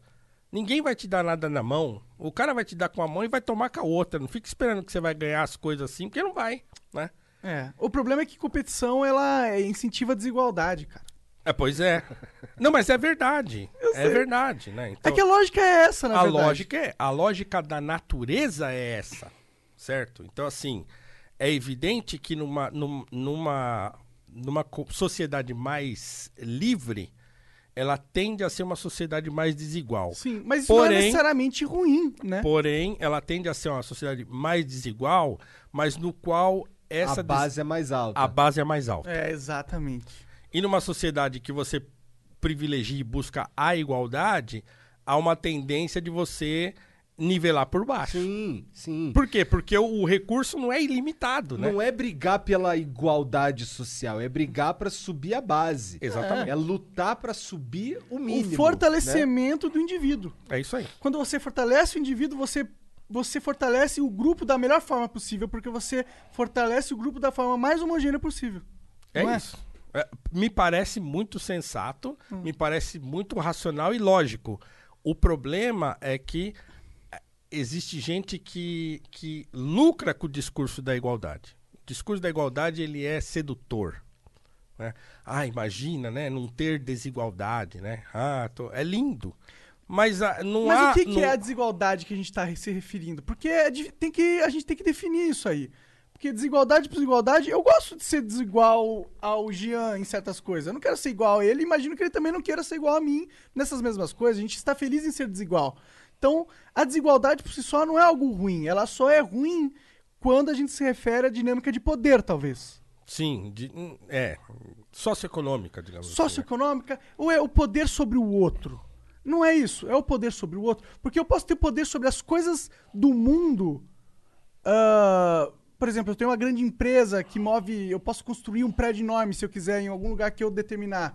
Mas eu não posso necessariamente tirar a liberdade do indivíduo porque eu tenho esse poder de mexer as coisas mundanas, tá ligado? Tipo, sai da tua casa que eu vou construir um prédio aí agora. É, exato. Essa é a diferença. Tipo, existe esse poder que a gente não precisa ser é, igual, que é o poder de mover as coisas mundanas. Eu tô, é, não sei se é uma boa definição, mas existe um outro poder que a gente não sei como definir isso, que é o poder de é, interferir nas a, outras motivações humanas. Não sei como. Eu tô tentando. Dá um exemplo aí, o que? O Estado estaria onde aí? Tipo, uma coisa é eu poder, co- com os meus recursos, fazer algo dentro do- das regras do jogo, e a outra coisa é eu poder manipular o sistema pra tirar uma liberdade individual que tá. que é. É assim, injusto, sei lá, eu tô, não tô sendo bem claro. Eu tentei expressar o raciocínio aqui, mas não consegui. A verdade Eu é acho essa. assim, eu acho assim. A gente precisa acreditar na dinâmica social. né? Existe uma, uma tendência das pessoas perceberem que, assim, juntas elas conseguem mais coisas quando elas se unem. né? Então, assim, se a gente tem um. é, é, assim, é, uma frase do, do. De alguém, agora eu esqueci o nome. Mas uma frase é, boa é assim: civilização é permanência. Então, se você quer prosperar, se uma sociedade quer prosperar, ela precisa perceber que, assim, é na união dessas individualidades que todo mundo vai crescer. né? E essa dinâmica social também vai, de certo modo, proteger a sociedade desse tipo de, de leão faminto. Né? Então, claro, assim, né, é- é, a sociedade se une e esse sujeito que quer, de certo modo, é, prevalecer, Sobrepor a se sobrepor, é, né? a, a vontade, a, opinião de a todos. própria dinâmica social parece que tende a eh, equacionar Controlar, isso, né? a controlar esse tipo de coisa. né? Isso, isso surgiu, né, naturalmente, né? É, Exatamente. Então, assim, pensando, pensando em como que as coisas acontecem naturalmente. Então, o problema é que há, eh, na mentalidade política, essa ideia de que eh, a dinâmica social é uma dinâmica de poder só. Mas eu não acredito nisso. Né? É claro que o ser humano é mesmo. é, a gente quer, e assim, se a gente tiver oportunidade, a gente vai mesmo fazer o jeitinho, passar por cima, coisa e tal, mas eu acho que na dinâmica social a gente ganha. Porque aí a gente acaba se unindo, porque eu sei que se eu ganhar, você também ganha, você também ganha. E aí a livre associação, que era aquilo que o Rebouças falava, né? a gente se ajuda. E a gente cresce junto. E se algum de nós, numa hora, tiver que crescer para outro canto, vai, cresce para lá e tudo bem, vai. E, e cada um vai crescendo de acordo com a sua. eh, do seu ímpeto, a sua De capacidade. acordo com a sua individualidade, talvez. De acordo com a sua individualidade, né? É. Então, ah, é claro, vai ter gente que não vai querer? Vai. Né? Vai ter gente que não vai conseguir e vai precisar da nossa ajuda? Vai também, né? Mas eu acho muito mais fácil a gente perceber aquele que não tá conseguindo e pegar aquele cara, a gente mesmo, falar, não, vem aqui, vai, vamos, vamos te dar uma força aqui e tal. É, Não tá do- conseguindo prosperar, você disse? é, de- de- assim, digamos assim, que nós sejamos uma sociedade aqui, né, e que você é um sujeito muito impetuoso pra uma coisa, pra enriquecer e tal, pra conseguir. tal, é, eu sou um cara mais equilibrado, mas, é, mas ele não. Ele é um cara que tá lá de boa. então, então ele não encontra muito bem aquilo que ele deseja. Então, de repente, nós dois vamos sentar com ele e falar, cara, peraí, vem aqui, o que, que você gosta de fazer e tal. Porque a gente conhece, a gente percebe, a gente tá junto com ele e tal. Sim, um mestre sempre é algo que é importante, né? Se você for pegar a história mais icônica, acho que da humanidade, que é a do herói, né? Eu- o herói, ele, às vezes, quando ele, ele, ele sempre tem um mestre, sempre tem uma figura que guia ele num determinado momento, né? Ele precisa disso, ele precisa de uma referência, né? E às vezes, isso é uma coisa que eu, eu sofri muito, eu confesso, tipo, na minha infância, porque meus pais trabalhavam muito, eu sentia que eu não tinha essa referência. Aí eu ia pro colégio, eu sentia que eu era meio bobão comparado às outras crianças, porque, sei lá, elas pareciam que tinham, os pais ensinavam mais, não sei, ensinavam mais de como lidar com a vida, sabe? Sim. E eu acho que isso é importante pra caralho, mano. E agora eu perdi qual que era o primeiro ponto. Não, o problema também é que assim. Depois dessa é- eu vou até dar uma mijada. Porque nessa dinâmica que, que, eu tô, que a gente tá chamando aqui de, de dinâmica social, Hum. é, é, a gente consegue quebrar essa ideia do homem ser o lobo do homem. Né? E, de, e de dividir a sociedade entre opressores e oprimidos. né? A gente acaba colocando todo mundo no assim, todo mundo aqui tem que. A gente tem que se juntar pra gente conseguir fazer e fazer melhor. né? Ah, mas e como é que a gente faz com aquele cara que já é poderoso, que já tem tudo na mão? Que... Ué, nós vamos buscar ele lá. Vamos fazer de tudo nós juntos gente- chegamos lá. Nós, conseguimos crescer, nós juntos conseguimos crescer mais rápido do que ele consegue crescer, talvez. Essa é a Sozinho, lógica. É. por exemplo. É, eu imagino que sim. né? Eu também. E, e- e, tipo, é, bilhões e bilhões e bilhões, eles valem certa coisa.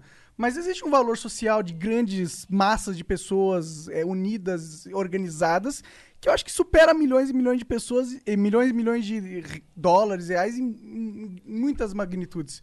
Tipo, é tanto, por exemplo, você tem qualquer empresa aí no mundo, tá ligado?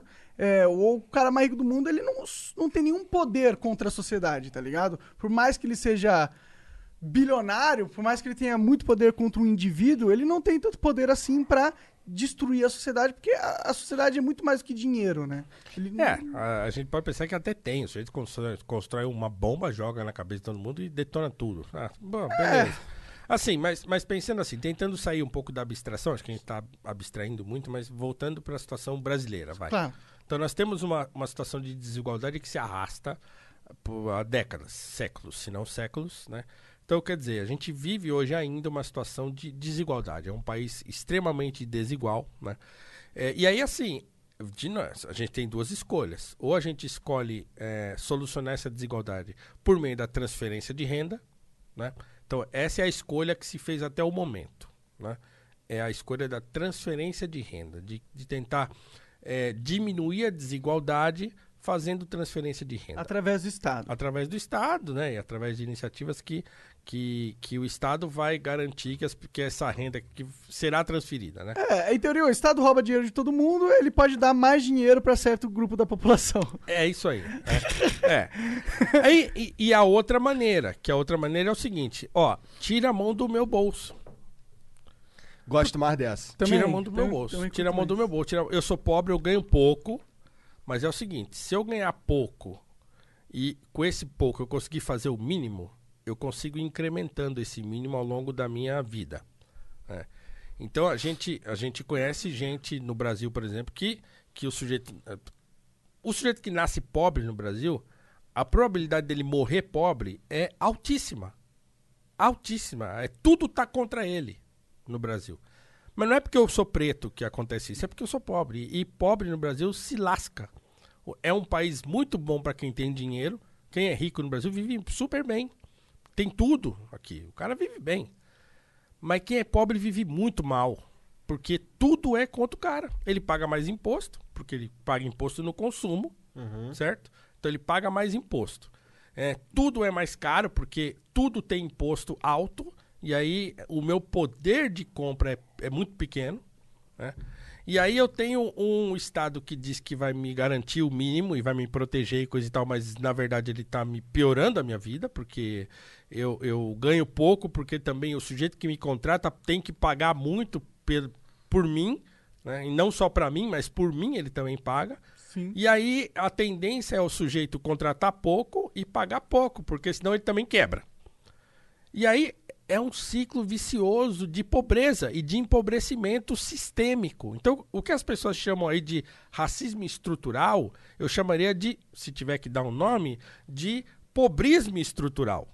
O Brasil é um país que empobrece o pobre e enriquece o rico. É, Então, assim, o que seria pra mim um caminho mais viável? Tira a mão do meu bolso, velho. Tira a mão do meu bolso, né? Tira a mão do meu poder de adquirir aquilo que eu quero? Tira a mão da minha capacidade de negociar o, o dinheiro que eu ganho com as coisas que eu quero adquirir. E aí, assim, eu posso não me tornar um milionário, mas eu vou ter condição de sustentar minha família, de oferecer uma coisa melhor para o meu filho, de pagar um aluguel ou uma prestação de uma casa. Vai ter condição de ser Entendeu? feliz, de Tem ter sua vida. Entendeu? Eu, vou, eu não De preciso viver- ser rico. É, então, todo mundo que fala, que, que fica colocando essa coisa do problema é, é, econômico em primeiro lugar, fala, cara, ó, pra, pra mim não cola, porque eu larguei uma profissão que eu ganhava cinco vezes mais. Quando eu comecei a dar aula, eu saí de uma empresa e fui ganhar cinco vezes menos. Caralho. Cinco vezes menos. Então, pra mim, a questão econômica não é tudo. Então, quando o cara fala pra mim, não, porque o pobre, porque não sei o que, eu falo, velho, assim, a pessoa se realiza do jeito que ela acha que é bom pra ela. Pode ser com muito dinheiro, pode ser com pouco dinheiro. O problema é que com pouco dinheiro, no Brasil, o cara não consegue ser feliz. Feliz no sentido por quê? Porque ele tá sempre devendo. Tá sempre no ele sufoco. Tá sempre Não no consegue se sufoco. realizar, mano. Não consegue ter uma vida que ele fala, caralho, que valeu a pena viver. Exatamente. É isso, construir, desenvolvi, sair daqui, cheguei aqui. Não, ele eu saí daqui e me fudi mais ainda. A classe média brasileira é o vive no fio da navalha. É. Então o cara ele ganha um pouquinho, ele vai, melhora de vida, começa a viajar mais, começa a comprar um carro melhor, mas ele compra um carro melhor em 48 vezes, ele parcela a viagem e tal, e em um ano ele tá devendo o cartão de crédito. Aí ele perde o emprego e aí, e aí já era. Aí a vida do cara vai, aí o, E essas histórias tristes que a gente escuta aí. O tempo todo tem isso aí. Sim, né? sim. Então, assim, é claro que um país como esse não vai ajudar ninguém. Então, esse cara que tá lá é, é, recebendo um auxílio e, tá, e alguém tá dizendo para ele que esse auxílio vai ajudá-lo a chegar em determinado lugar, é ilusão. É ilusão, porque viver no Brasil é uma merda por causa disso. Porque ser pobre no Brasil é muito ruim. O sistema, ele é um sistema tudo errado, mano. É tipo, tudo errado. a gente tem um jogo, a gente tem um MMORPG, onde o sistema desse jogo, velho, ele foi feito pra ser o menos divertido possível. Tipo, os caras, porra, vamos criar um jogo chato pra caralho. Pô, 7 bilhões de pessoas jogando esse jogo, mano. É essa merda que a gente tá vivendo, eu acho. Então, assim, cê- então, por exemplo, então, onde entra o racismo nesse, nesse imbróglio, né? O racismo é um, é um elemento de, talvez, de, que, de complicador na vida de quem é negro. Então, além dessa, dessa pobreza do caramba, dessa situação desgraçada que eu vivo, ainda tenho de lidar com o fato de que, Que é um pe- algumas pessoas, né? E eu também não gosto de pensar o racismo como uma coisa abstrata, certo? Eu acho que tem gente que é racista. É, Ah, estou lutando contra o racismo. Velho, você não está lutando contra nada. Você está gritando na rua. Esse negócio aí agora aí é nada. Daqui duas semanas acabou. né? Porque não tem racismo abstrato. Tem gente racista. Tem aquela pessoa que você sentar com ela e falar assim: Você não gosta de? É, eu não gosto. Por quê? Porque eu acho que preto é burro, é preguiçoso, e é, vem do- da África, a África é aquela desgraça. Então é isso aí. Então, tem gente assim. Tem gente assim no Claro, mundo. imagino. né? E, e esses caras são os racistas. Enquanto a gente fica gritando racismo genericamente, eu fico só imaginando. É igual, assim, é igual fazer marcha e, e protesto contra a corrupção. Exatamente. Todo mundo é contra a corrupção, Exatamente, porra. exatamente. Eu- Né? é, eu- hoje eu tive um debate desse com os meus alunos na aula de sociologia, foi muito legal, porque exatamente esse ponto a gente chegou. Então, quer dizer, eu fico imaginando um racista de verdade, de ver- convicto, e pra mim o racista ele é um cara convicto, ele sabe que ele é, e gosta de ser. né? É, assim, pra mim não tem racismo inconsciente. A pessoa assim, ah, eu tive uma atitude racista. Assim, Nossa, isso é uma afirmação é, eu não acho, não tem isso. pesadíssima aqui. Não, eu também acho, mas aqui, um militante. não, Normalmente é o pessoal ligado ao movimento. Ele não ia gostar de ouvir É, isso. Por cara. exemplo, eu não posso falar assim, porra, neguinho, pô, neguinho chegou aqui e fez isso e isso, isso. Os caras, caralho, não pode falar neguinho. Porque você mata o argumento do racismo é, é, inco- inconsciente deles, mano. Como que você vai matar esse argumento deles? É um- Não, eu eles não- eles não adoram existe- eles. Pra eles mim adoram não esse existe racismo inconsciente. Pra mim, assim, o racista Porque sabe todo que é. mundo é racista, cara. De verdade. Aí é que é o negócio. é exatamente. Porque assim, a ideia do racismo estrutural, pra mim, é... é exatamente essa coisa abstrata, né? Cara, tu tá com calor? Que eu não sei, tu tá suando. Não, mas é porque eu transpiro mesmo, mas eu É? tô bem, eu tô bem, Tá. eu tô bem, eu tô bem. Eu tô Eu vou baixar fala. aqui. Não, não, Se tô tiver tra- muito frio, você fala. Eu tô, tô sossegado. É, a questão... Tá, tá, tá esquentando isso aqui, né? Ah, vocês colocaram no negócio 28. Não, ele botou no, no modo Não, não, é que esquentar. tá- É que, tava no modo esquentar aqui, porra. Ai, Por isso, né? caralho, Eu sou burro. Por isso que o demais, cara tá suando ali, porra. Mas eu não tô, eu sou um cara calorento, mas eu tô bem, assim, Pior que apesar eu de tô estar com calor suando. tal. também, mano. Isso aqui, ah, o papo tá interessante que eu não tava focado no meu calor. É, então, é isso aí. É, pra mim, comigo tá o mesmo. Então é o seguinte: a ideia de racismo estrutural que tomou conta. Então, assim, ho- hoje eu escutei um carinha na, na Globo lá falando isso. Não, porque você sabe, né? O racismo é estrutural e tal. E esse fulano nunca sentou a bunda numa cadeira e pensou assim: por que, que é estrutural? Né? Ah, por quê? Ah, porque os negros ainda são a, a maior população carcerária, porque os negros ainda são os mais pobres, porque então a a justificativa é essa, né? Sim, que é uma justificativa econômica, né? É, socioeconômica, melhor dizendo, que eu acabei de descrever como sendo uma situação de empobrecimento sistêmico e não racial, né? Então, é, ah, e aí, mas tem, surgiu um, um debate interessante que eu tive com um juiz, é, é um juiz lá do DF, do Distrito Federal, e, e ele falou para mim, ele tentou justificar para mim dizendo o seguinte, olha, por exemplo, no sistema de justiça, é, isso acontece. A pessoa que está julgando lá, ela tem uma tendência a, se o réu for negro, ele, a condenação é maior. Então ele fala, isso aí tem estatística, tal, isso aí tal, não sei o quê. Aí, eu, bom, tudo bem. O problema é que, assim, isso não faz a instituição ser racista. Não, porque o juiz que está assinando uma sentença, ele está representando uma instituição. Falei, tá bom. Então quer dizer que se eu vou num prédio, como aconteceu comigo, eu tenho um amigo que mora num prédio de bacana aqui em São Paulo, e aí eu fui lá, e aí o porteiro, que é um cara pobretão, porque porteiro de prédio é pobre, certo?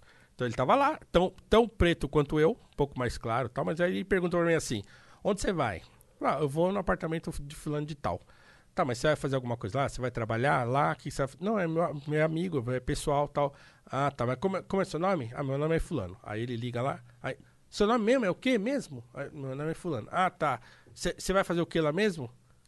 Né, É pessoal. Eu vou Tentando ver se você não tava mentindo, né? É, eu vou. Pra ver se Aconteceu, tô citando uma coisa que aconteceu comigo o ano passado. Caralho, recente. É, vou, vou falar com ele, é meu amigo, tá? É pessoal e tal. Ah, tá bom. Aí atende, ó, sou fulano, tem fulano aqui querendo. Ah, tá bom, pode subir e tal. Então tá bom, só pode entrar, vai por aquele elevador ali. Quero elevador de serviço. Aí eu digo, o sistema de portaria de prédio é, é racista? Não, esse cara que é racista. Esse cara é racista. Mesmo sendo negro, como você disse, é isso? Mais ou menos. É, que, que seja negro ou branco, mas Aham. assim, isso é muito comum acontecer em portaria de prédio. Isso significa que as portarias de prédio são racistas? Não, porque aquele fulano lá, ele gosta de exercer o poder Aham. que ele tem. É, é. Verdade, né? Todo mundo que tem um pouquinho de poder na mão, ele gosta de exercer o poder. né? E se, somado a esse poder que eu gosto de exercer, eu também acho que o negro merece um castiguinho a mais, eu vou fazer isso lá. né? É, e então, assim, eu, eu acho difícil é, generalizar dizendo é, é estrutural. Por quê? Porque o indivíduo que representa a estrutura age de forma racista, eu acho estranho, porque é um problema humano. A gente é assim. né? Em qualquer instância que a gente tiver, se a gente tiver oportunidade, a gente vai exercer um poder, né? E, e se esse poder for é, prejudicar o outro, a gente vai prejudicar, a gente vai tirar daqui, vai pôr ali, vai fazer aqui, não sei o quê. Então, assim, é, aí a minha pergunta é assim. Tá, então vamos jogar o jogo e vamos admitir que, o, o, que a estrutura é racista. Beleza. Qual é a proposta? Como é que muda? Você cria dentro da estrutura medidas que eh, são racistas ao contrário. É bom, aí vão falar, ai, não existe racismo reverso. Aí Não. você fica, você vai entrando num- numa Tudo bem. espiral da desgraça que você não vai sair nunca Tudo mais. bem, não, mas, mas eu acho que o, o ponto, na verdade, é tipo, você cria benefícios dentro da estrutura para a população negra. É, benefícios racistas, porque segregam, na minha opinião. Não, o problema é também disso aí é o seguinte: então, se se você tem uma estrutura que é racista e você cria mecanismos para para Beneficiar. beneficiar a pessoa que está dentro dessa estrutura, como é que você vai beneficiar uma pessoa que está dentro de uma estrutura racista? Pois é. Então talvez a estrutura não seja puramente racista. Talvez a estrutura tenha é, braços racistas na estrutura. Ou será que não existe nenhuma lei que tenha uma. que alguém que escreveu era um pouco racista e colocou nessa lei ali um, um viés meio despercebido? Será que não. Tem algumas leis assim que acontecem? Você acha que não? Eu acho que não. Eu acho que assim, ao fim e ao cabo, o que ninguém vai querer admitir, mas que na verdade eu acho que no substrato dessa ideia é que tá isso, é assim. Só se, só se muda uma estrutura substituindo essa estrutura por outra. Em filosofia, por exemplo, uma estrutura é um sistema. Então, se é um sistema, é, tem uma engrenagem, é uma engrenagem social que roda e funciona. Então, o que, que é furar o sistema? É você sair dele. Dentro dele você não consegue. Você fura a bolha e sai, né? Ou o sistema tem de mudar, a estrutura tem de mudar. Então, para mim, quem fala sobre. Porque assim, eu estou partindo do princípio que, que a ideia de que o racismo é estrutural é uma ideia que parte do princípio de que é, essa estrutura é a estrutura de poder que privilegia a classe burguesa, rica, não sei o que lá. E aí eu vou bater lá no Karl Marx. E aí, assim, qual que era a ideia do Karl Marx? Nós temos uma estrutura, né? Isso aí ele vai dividir em superestrutura e subestrutura e tal. Que quando que isso vai mudar? Quando o proletariado se insurgir e destruir a estrutura. Arrebentar com ela e criar uma outra estrutura, né? Que vai eh, funcionar numa outra lógica, numa lógica da igualdade e tal, e da, do- dos meios eh, eh, não eh, privados de produção, mas meios coletivos de produção e tal, né? Então, aí a minha pergunta é assim, beleza, então se o racismo é estrutural, de novo, como é que muda isso? Porque pra mim o que você está propondo é mudar a estrutura. E aí mudar a estrutura, aí a pergunta é outra. Que estrutura que você quer colocar no lugar? Você se acha mais preparado do que eu para pensar qual estrutura é melhor para o país? Quem são as pessoas que estão propondo um- uma mudança de estrutura? O que, que essas pessoas têm a oferecer? Então, é, tudo isso é muito sério, certo? É porque se elas mudam a Muito estrutura, profundo. elas, elas podem mudar a estrutura da forma que beneficie elas mesmas, né? Entendeu? Eu não sei, eu, Eu- não sei o que eu- essas pessoas querem. Eu não, Eu não que acho que meni- é essa galera que. Que é tão política assim, sabe? Tenha motivações altruístas, mano. Eu acho muito, eu acho muito assim, é, é muito difícil falar essas coisas que eu falo, porque a impressão que dá é que eu não acredito no racismo, que eu acho que não tem. Não é isso. Não. Entende? Mas você, É uma mas A gente já verdade, falou que tem existe, várias vezes entendeu? aqui nessa É- conversa. A gente existe. falou que da inércia do, da, da- do que aconteceu na década de 20. A gente, a gente não, não, não dá pra Negar o problema. é, negar que existe algo, uma história que colocou uma comunidade numa posição ah, estratégica de inferioridade em relação a outras comunidades. Sim. É inegável que isso aconteceu. Agora vamos pensar na melhor maneira de encarar É. esse, É, esse e assim, fato. a única coisa que eu faço nesse debate é tentar propor uma outra maneira de solucionar isso aí. E como seria? Porque, porque a única que existe até o momento, me parece, em, em- se não em, em todo o movimento, é, em A boa tá em parte alta. dele, que está em alta, Aham. né? É essa aí da transferência de renda, da... Engenharia social, É né? a engenharia social. Trocando em miúdos, é a engenharia social. né? E, e a minha visão é outra. A minha visão é uma visão de liberdade. O que o negro precisa no Brasil é ser livre de fato. Livre de fato. E não só de direito. né? Porque as leis estão aí, tá tudo aí. Todo mundo é igual perante a lei, blá, blá, blá, beleza. Mas isso não acontece por quê? Porque nós temos uma engrenagem, aí sim, uma engrenagem socioeconômica que empobrece o pobre. E aí, se o negro é o mais pobre, ele é o mais prejudicado. Aham. É isso pra mim. Então, resolver o problema é o seguinte: de novo, tira a mão do meu bolso. Sim. Tira a mão do meu bolso. Eu quero ter oportunidade, por exemplo, de ter um plano de saúde. Eu não tenho. Hoje eu uso o plano de saúde do Estado. Né? Do IANSP, lá que eu sou professor do ensino público, né? Concursado e tal. Mas por que, que eu não consigo ter um plano de saúde? Porque tem cinco planos de saúde no Brasil, um, carteirizados, que controlam tudo e que não deixam entrar e que aí não consigo. E que é caro demais. E que é cara. caro pra caralho. caralho. Eles controlam tudo, não tem como o cara, não tem competição, não tem bom preço. Ai, putz, por que, que a, taxa de juros é tão alta? Por que, que o pobre tá sempre endividado? Porque tem cinco bancos. Ah, por que, que não tem negro no- na diretoria dos bancos? Porque tem cinco. Se tivesse 500 bancos, seria mais fácil de você ver mais negros E a comunidade negra, ela pode pegar e abrir um banco?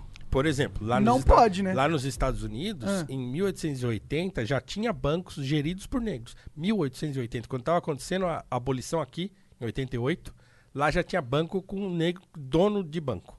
Caralho. É. Então, E hoje, até caramba. hoje, isso não existe. Não, não existe. Até hoje isso não existe. A cara de tem, é isso, isso e, e o problema, sabe qual que é o problema? Que essas pautas que você tá apresentando aí, elas são pautas que elas beneficiam todos, mano. Não beneficiam só os negros, tá ligado? Beneficia a sociedade, faz a sociedade Todo mundo quer isso aí mudar, que tu tá melhorar. falando, cara. Isso aí é beneficiar todo mundo, mano.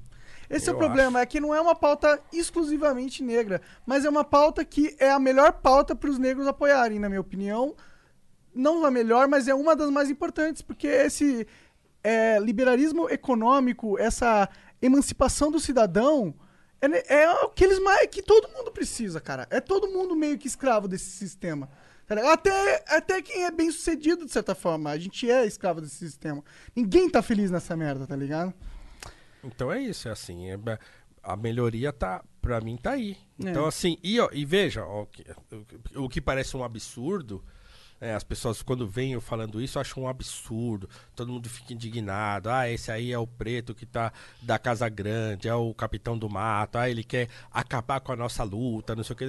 Aí, graças a Deus, que apareceu um fulano agora aí, que é o diabo da Tasmânia desse negócio de movimento negro. Então tá todo mundo se voltou pra ele agora. É o e deixaram eu quieto um pouco. Não, é, é aquele cara da Fundação Palmares. Então tá Ah, todo verdade. mundo lá. Surgiu o verdadeiro radical da coisa. Então tá lá, eles estão brigando Que- com ele. eu e aí um- me largaram um pouco agora. Porque eu tava, pô, tava sofrendo. Porque Tu toda hora. muito na internet? Pô, cara, era difícil. viu? É, né, no Twitter, os caras vêm te encher o saco? Onde Ah, é? Agora deu uma sanitizada lá tal, Ele mas, vai bloqueando, mas, né, tá É, sim, mas, mas assim, putz. E agora eu tô apanhando porque eu não apoio o Bolsonaro. Então é uma, uma merda. Mas assim, o, o fato é o seguinte. é, a única coisa que eu tô falando agora, o que parece um absurdo para essas pessoas, é o que o André Rebouças falava em 1864, 74. Caçamba, entende? Então, assim, o que eu tô fazendo é recuperar um debate que foi jogado fora. Então, o debate a respeito da, do, A- da em favor emancipação. do- em favor do, do coitadismo. Então, é em favor de uma, de uma, de uma dinâmica é, que, que muda de cima para baixo. Entende? Então, eu só tô propondo uma mudança de baixo, Baixo para pra cima. cima. É, e pra isso a gente tem que tirar o, o, o cima de cima da gente. Exatamente. E pra mim, é- o cima não é o racismo. Pra mim, o cima é o Estado brasileiro. O Estado brasileiro é que empobrece o pobre e que torna a vida do negro um inferno. né? Verdade. Porque se a gente tivesse a comunidade negra prosperando numa velocidade maior, você ia ver o- os problemas eh, estruturais do racismo de se diminuir um pouco, a- a- a- mais rapidamente também. Eu acho que ao longo. Eu acho que à medida que, que, que a gente consegue aumentar essa base que a gente estava falando, é, a gente consegue, inclusive, solucionar problemas de violência, problemas de uma porrada de ordem que que estão associadas ao negro, porque o negro faz, é a maior parte da nossa população pobre. Sim. Né? E, e também tem um negócio engraçado, porque assim, é, somado a tudo isso, existe uma coisa que também é atribuída ao racismo estrutural, que é essa coisa, por exemplo, do eu entro no shopping e aí o segurança do shopping vai me seguir, pá, porque acha que eu vou roubar, ou então esse do porteiro do prédio, coisa e tal. Então, assim, tudo isso é atribuído ao racismo estrutural. O que eu digo é o seguinte: o problema do Brasil é um problema de imaginação moral. Por quê? Porque no nosso imaginário popular criou-se uma cultura Claro, por conta da escravidão. Aí sim, você pega o histórico da escravidão e tal. Então criou-se no Brasil uma cultura de subalternização do negro. Então a sociedade brasileira, em geral, todo mundo, preto, branco, todo mundo, rico, pobre, todo mundo, está acostumado a ver o negro em determinados lugares e não em outros. Todo mundo é assim. Todo mundo, não adianta falar que você não é, todo mundo é. Uhum. É um Todo mundo padrão que todo mundo enxerga. é um padrão que todo mundo enxerga. Por quê? Porque o nosso olhar se acostumou a ver isso e criou-se uma coisa enraizada na nossa cultura que eu chamo de cultura de subalternização. Também não é uma coisa que eu estou inventando. Você pega o, o, o Guerreiro Ramos, que é um- foi um grande intelectual negro brasileiro, e ele dizia assim: ah, o problema do racismo no Brasil é um, é um problema estúpido. Primeiro, porque é, ele está pautado em duas coisas. Primeiro, na inconsciência que o negro tem a respeito de si próprio, e na é que né, numa ignorância que tem a respeito de si próprio e na ignorância que o próprio branco tem a respeito dele mesmo. Por quê? Porque o branco brasileiro pensa que é europeu.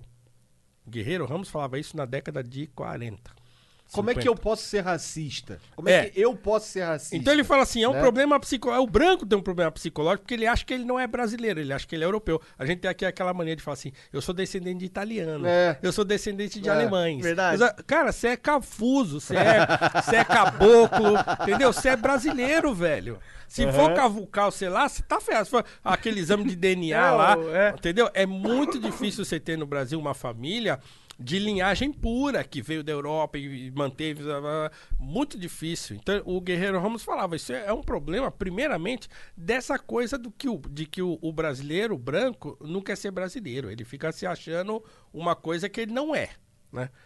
Então é, é, criou-se essa essa cultura de subalternização do negro, que também, claro, a mídia vai, é, vai ajudando a isso. Então, quer dizer, na década de até a década de 80 e parte da década de 90, as novelas tinham negro, o negro era escravo. Pronto, porque só tinha novela de época e a novela de época o negro era escravo. Então, quer dizer, só tinha lugar para negro na escravidão dentro de uma novela.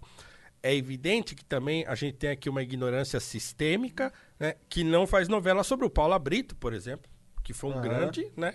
É, ou sobre o Rebouças, ou pro- sobre o Luiz Gama, ou sobre, sei lá, né?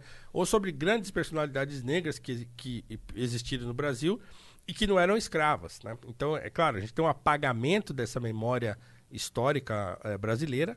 E aí o negro acabou ocupando esse espaço da subalternidade, né? E aí todo mundo está acostumado com isso.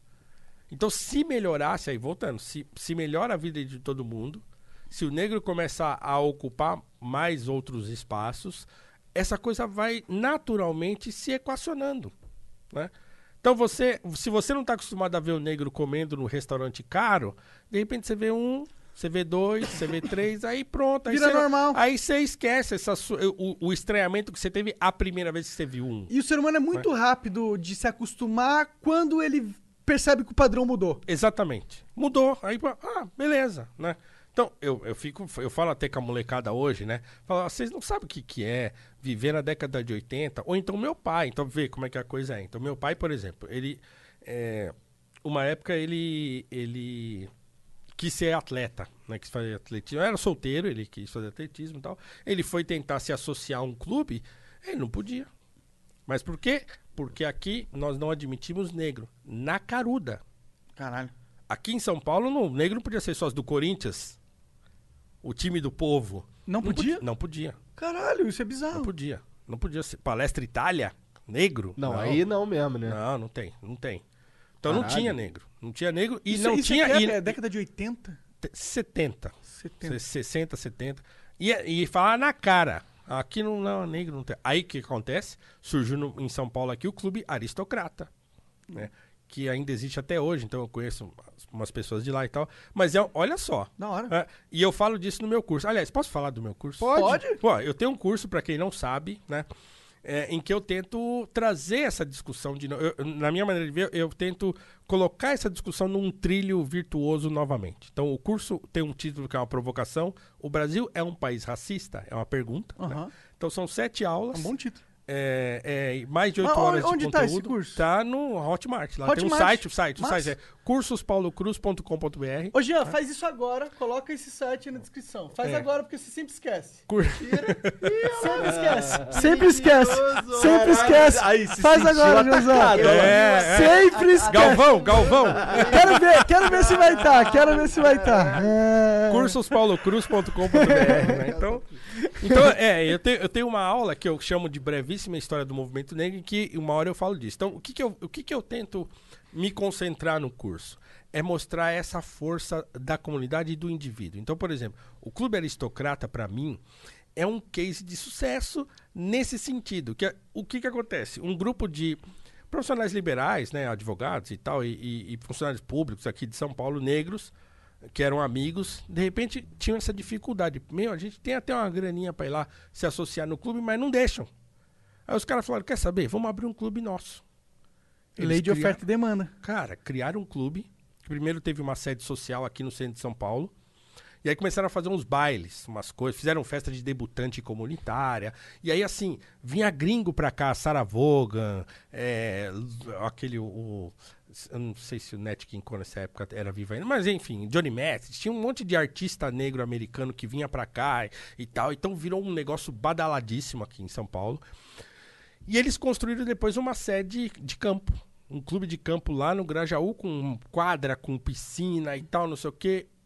Entende? Cara, e o clube foi célebre durante os anos 60. Imagina Até que ia ser um puta clube, clube né? É, então, e assim, e, e que- o que depois, assim, segundo a história que, que eles mesmos contam, num documentário que tem no YouTube, inclusive eu falo disso na aula Qual- do você curso. sabe o nome desse documentário? É, é Aristocrata Clube. Ah, legal. É, tem acho que dois ou três episódios curtinhos que conta a história do clube. E aí, uma das pessoas falou: ah, o problema é que assim, os filhos dos fundadores foram perdendo aquele ímpeto e tal. Aí o clube foi ficando abandonado. tal. Hoje a sede, que é o clube de campo, foi invadida, então tem uma disputa judicial Mas lá. será que é porque os outros clubes eles aderiram aos negros também poderem. Aí Não ele- sei, porque porque aí tirou a vantagem competitiva dos caras. Eu não sei, mas se fosse bom, eu ficaria lá. O problema é que o, o- acho que o clube foi morrendo mesmo, né? Então você pega a Frente Negra, vou voltar um pouco mais. Tá. Você pega a Frente Que não Negra. tem nada a ver com o fato de ter sido um clube criado por pessoas negras. É, o Ele fato é que se tornou. porque- Isso, é. O fato é que ele se tornou um clube segmentado. Então, Aham. quer dizer, era o negro que ia lá, era um clube é, para negros, né? Mas não que fosse proibido brancos se Aham. associarem, mas era um clube que era um clube para negros.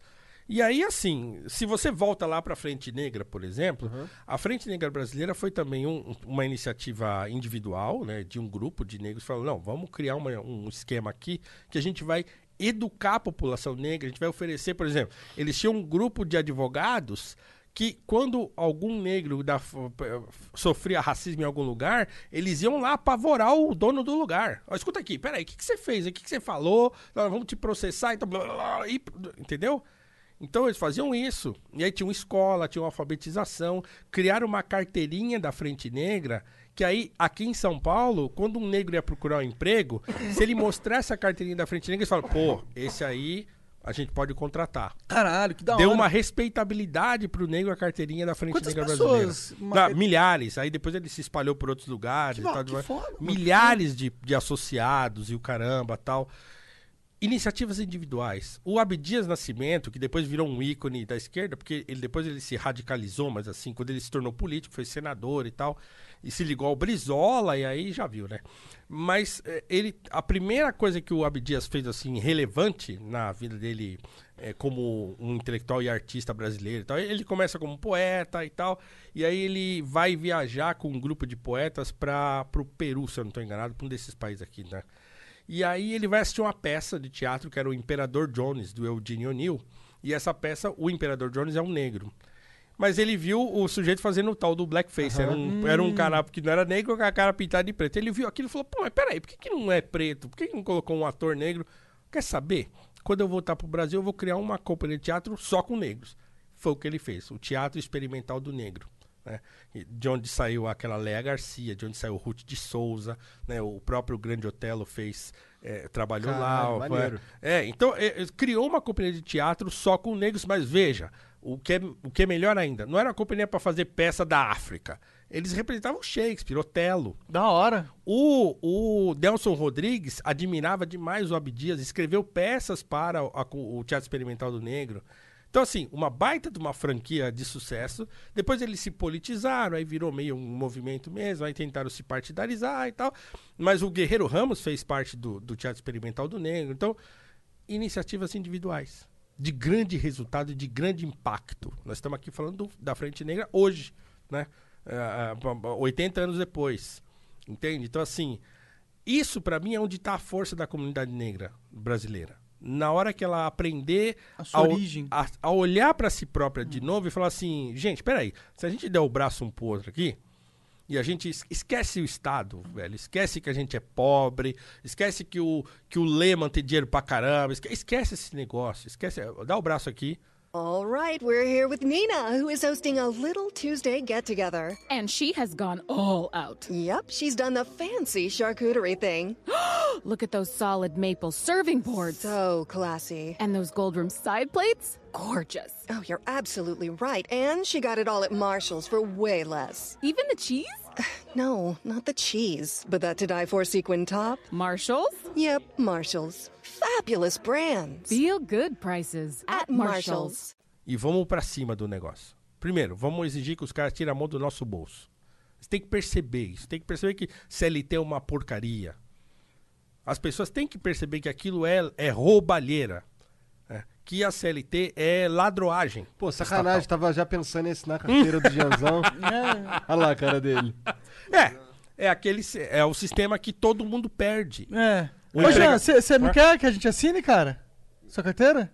Eu quero. Quer? Não? A gente assina se você quiser. É, Não, não, não, agora eu vou assinar. Se você quer, cara. o problema é Vocês aquele, né? dar dinheiro pro Estado, mano? É, então você Não, que tá você que querendo, vai ganhar pô. menos, pô. Não, mas na verdade ele quer que assine a carteira porque ele quer processar você. Ah. Direito trabalhista é pra processar o patrão. É, mas, É isso. é, mas é na verdade ele pode processar agora, na verdade. É, também. É, você não, não dá pra escapar muito, não. É.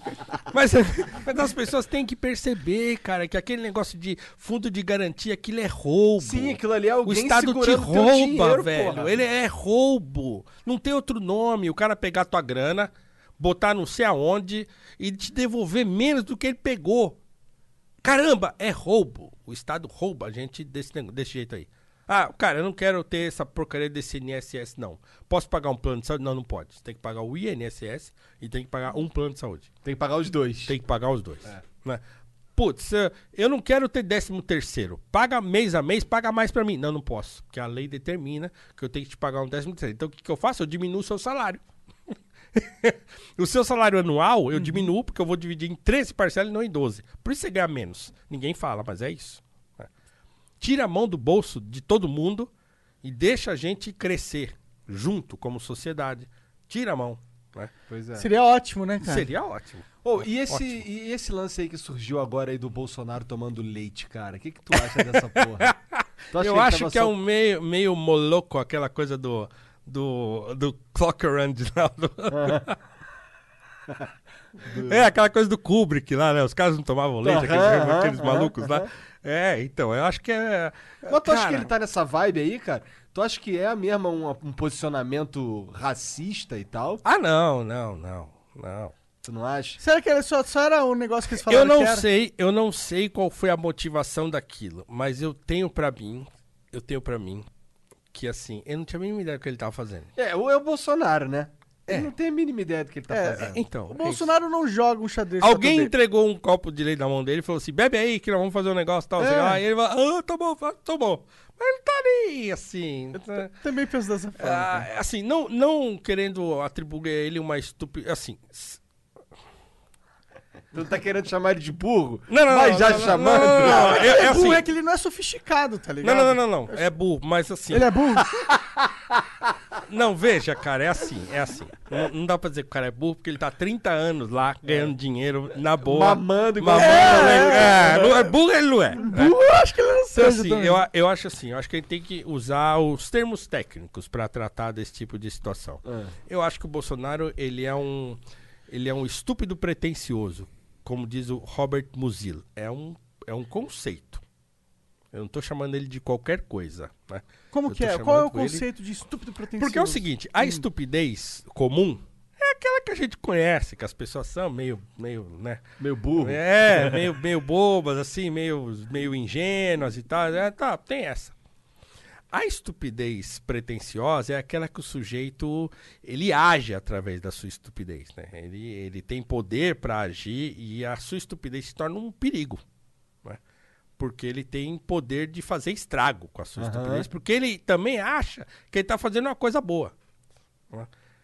Então é. Cara, é- isso parece uma boa definição de Bolsonaro. Tá no. É. É, só Mas é- pegar o Robert Musil. Tem, o Musil tem um. um li- é um- Sim, sim. É, um- Mas sabe que engraçado? Que você falando isso fez eu entender o porquê que ele ganhou as eleições. Porque eu acho que eu prefiro um cara que faz uma, uma é, estupidez despretensiosa do que o cara que faz uma Filha da maldade inteligentíssima. Não, eu disse estupidez pretensiosa. É, né? pretensiosa. Ah, ele pretende ser E. Não, ele é, ela é pretensiosa porque ele, ele acha que ele tá fazendo uma coisa boa. Mas na verdade ele tá fazendo uma estupidez. Ele, ele Mas tá re- não seria despretensiosa? Não, não, não, estupidez? não. Não, ela é pretensiosa porque assim, porque eu acho que eu sou bom, que eu Entendi, entendi. fazendo uma coisa Entendi, boa e tal, entendi. mas eu só sou um estúpido mesmo. Sim, sim. né? Com uma caneta na mão pra assinar umas coisas. Total. É, mas então, eu, eu, acho que, eu acho que todo mundo meio que percebia que ele poderia ser isso, só que a gente achava que o PT era uma ultra-organização, super conectada, fudidamente inteligente, porque eles têm muitos membros inteligentes ali, que tinham pretensões maldosas, de corruptas, tá ligado? De poder, de agregar.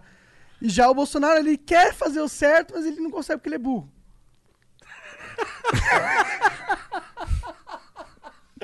Ah, o Bolsonaro ele quer fazer o que ele acha que é certo, né, cara? Sim, não sei. Isso é que é foda. Isso é que é foda.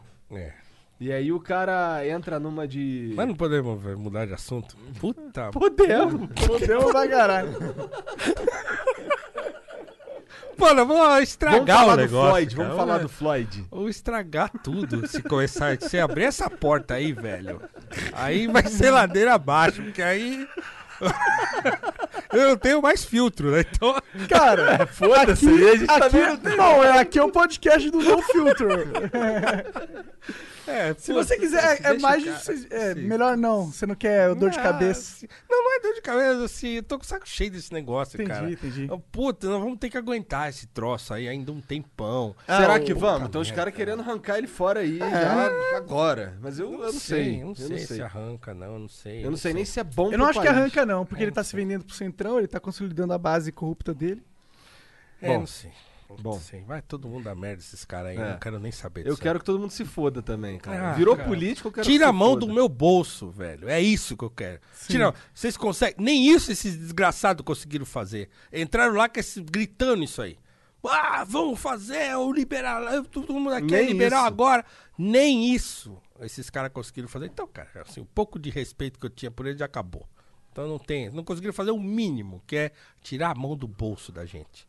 Não mesmo, né? Eles Nada. Ainda tem os 30 mil cargos comissionados. Ainda tem um É monte de nada. coisa que eles poderiam só passar uma caneta e cortar. Nada, não fizeram nada. Então, assim. Enquanto não tirar a mão do meu bolso, serão os meus inimigos mortais. Tá certo. Todos eles. Aí. Aí. Vem com esse papinho aí, ah, vou porque é o. contigo nessa guerra. Também, cara. tô junto cara, com vem com você. esse papo assim, ai, se não fosse ele, ia ser não sei. Não interessa, velho. É, é tudo a mesma merda. Ganha pra. Essa família custa um milhão por mês, velho. Esses vagabundos que estão lá, surfistinha, maconheiro que de repente achou um lugar pra ele encostar, Um milhão por mês? pá, faz a conta. Muito mais. Ah, bom. Provavelmente muito mais. Outro dia eu fiz um tweet, falei 500 mil, me falaram, ih, cara, 500 mil já foi. Então, um milhão, é, no mínimo. É o que esses caras, aqueles quatro caras custam pra gente. Estão entregando nada pra nós. Estão tomando nossa Estão grana. gritando no Twitter aí, só ah, latindo. não, não. Se a gente fosse pensar na inabilidade deles de resolver o problema, o dinheiro que eles custam pra gente é muito, muito mais do que 100 milhões de reais. Então, assim, sai do poder e, dê- e pega essa grana e dá pra gente. Distribui essa grana aí, vai ser muito melhor. pegar É, pega assim, ó, vou vender tudo do Estado e distribuir pra todo mundo em parcelas iguais aí. Parcelas iguais de 200 milhões. Em seis meses, isso aqui virou uma Sodoma e Gomorra. 70% da população tá viciada em droga, tá todo mundo louco. Será, cara? Eu acho que não. Cara, eu acho que a questão é, é manter a ordem. E, é, é tirar a estrutura do Estado e manter a ordem. Como que você tira a estrutura do Estado e mantém a ordem? Porque a Núcleos ordem... menores, na minha opinião. Núcleos menores. Eu, acho, que também, eu acho que a é gente, muito o Igor grande. tá certo. É muito grande, é. É, você tem que ir dividindo, dividir pra conquistar. Vamos dividir em estados, cada estado vira um país. Temos aí, sei lá, quantos países aí no, no, no continente pra Brasil. Aí depois, cada cidade vira o seu país, né? Aí, quando cada cidade virar o seu país, aí a gente vê, vê o que acontece dali.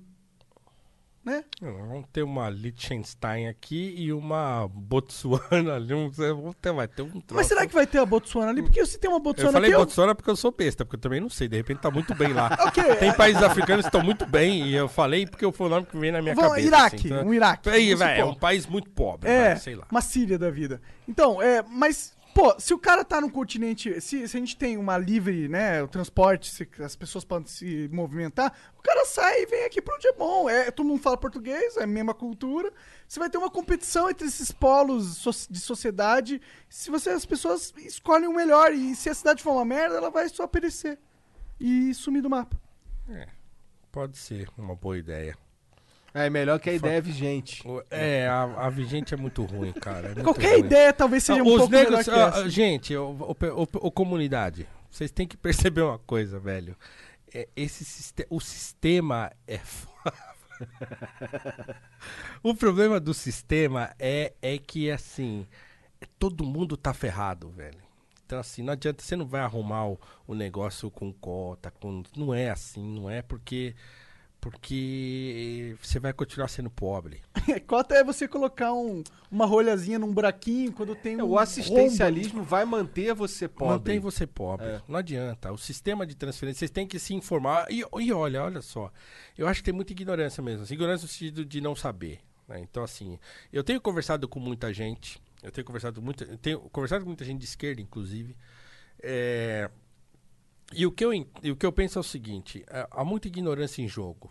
Então, as pessoas veem uma pessoa que se forma dentro de um pensamento de esquerda e tal, não sei o que lá, ela demoniza as outras coisas. Então, é, dificilmente você vai ver uma pessoa de esquerda lendo um autor que não seja de esquerda. né?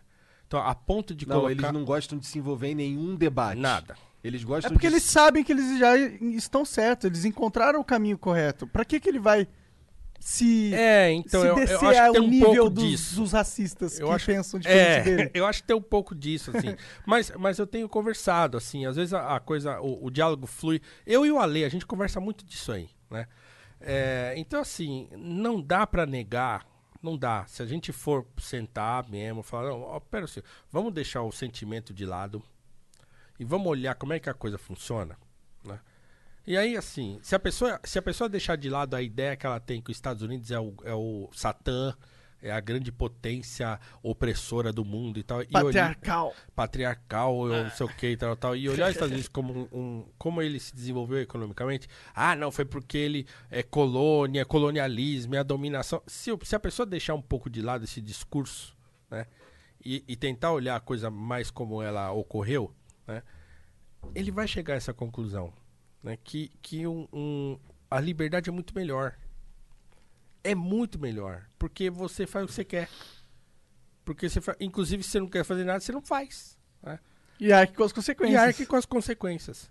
Mas aí, assim, é, é, é muito melhor do que você depositar a sua esperança num, num ente burocrático. No, no pai, no, no paizão. Grande É, paizão. e assim, e, e esse papo de transferência de renda e tal, e aí, aí a discussão fica tão ridícula, porque aí o sujeito que o sujeito que nunca foi aqui no Paraguai, ele cita a Suécia. Ah, mas olha a Suécia, lá tem um sistema lá, porque o estado é grande, não sei o quê. Cara, você nunca foi, você não sabe nem como é que é isso aí. Para com esse negócio. Você não sabe o que você está falando. Você leu num livro de alguém que Ou viu um vídeo não- no YouTube. Viu um vídeo no YouTube e tá repetindo um negócio, né?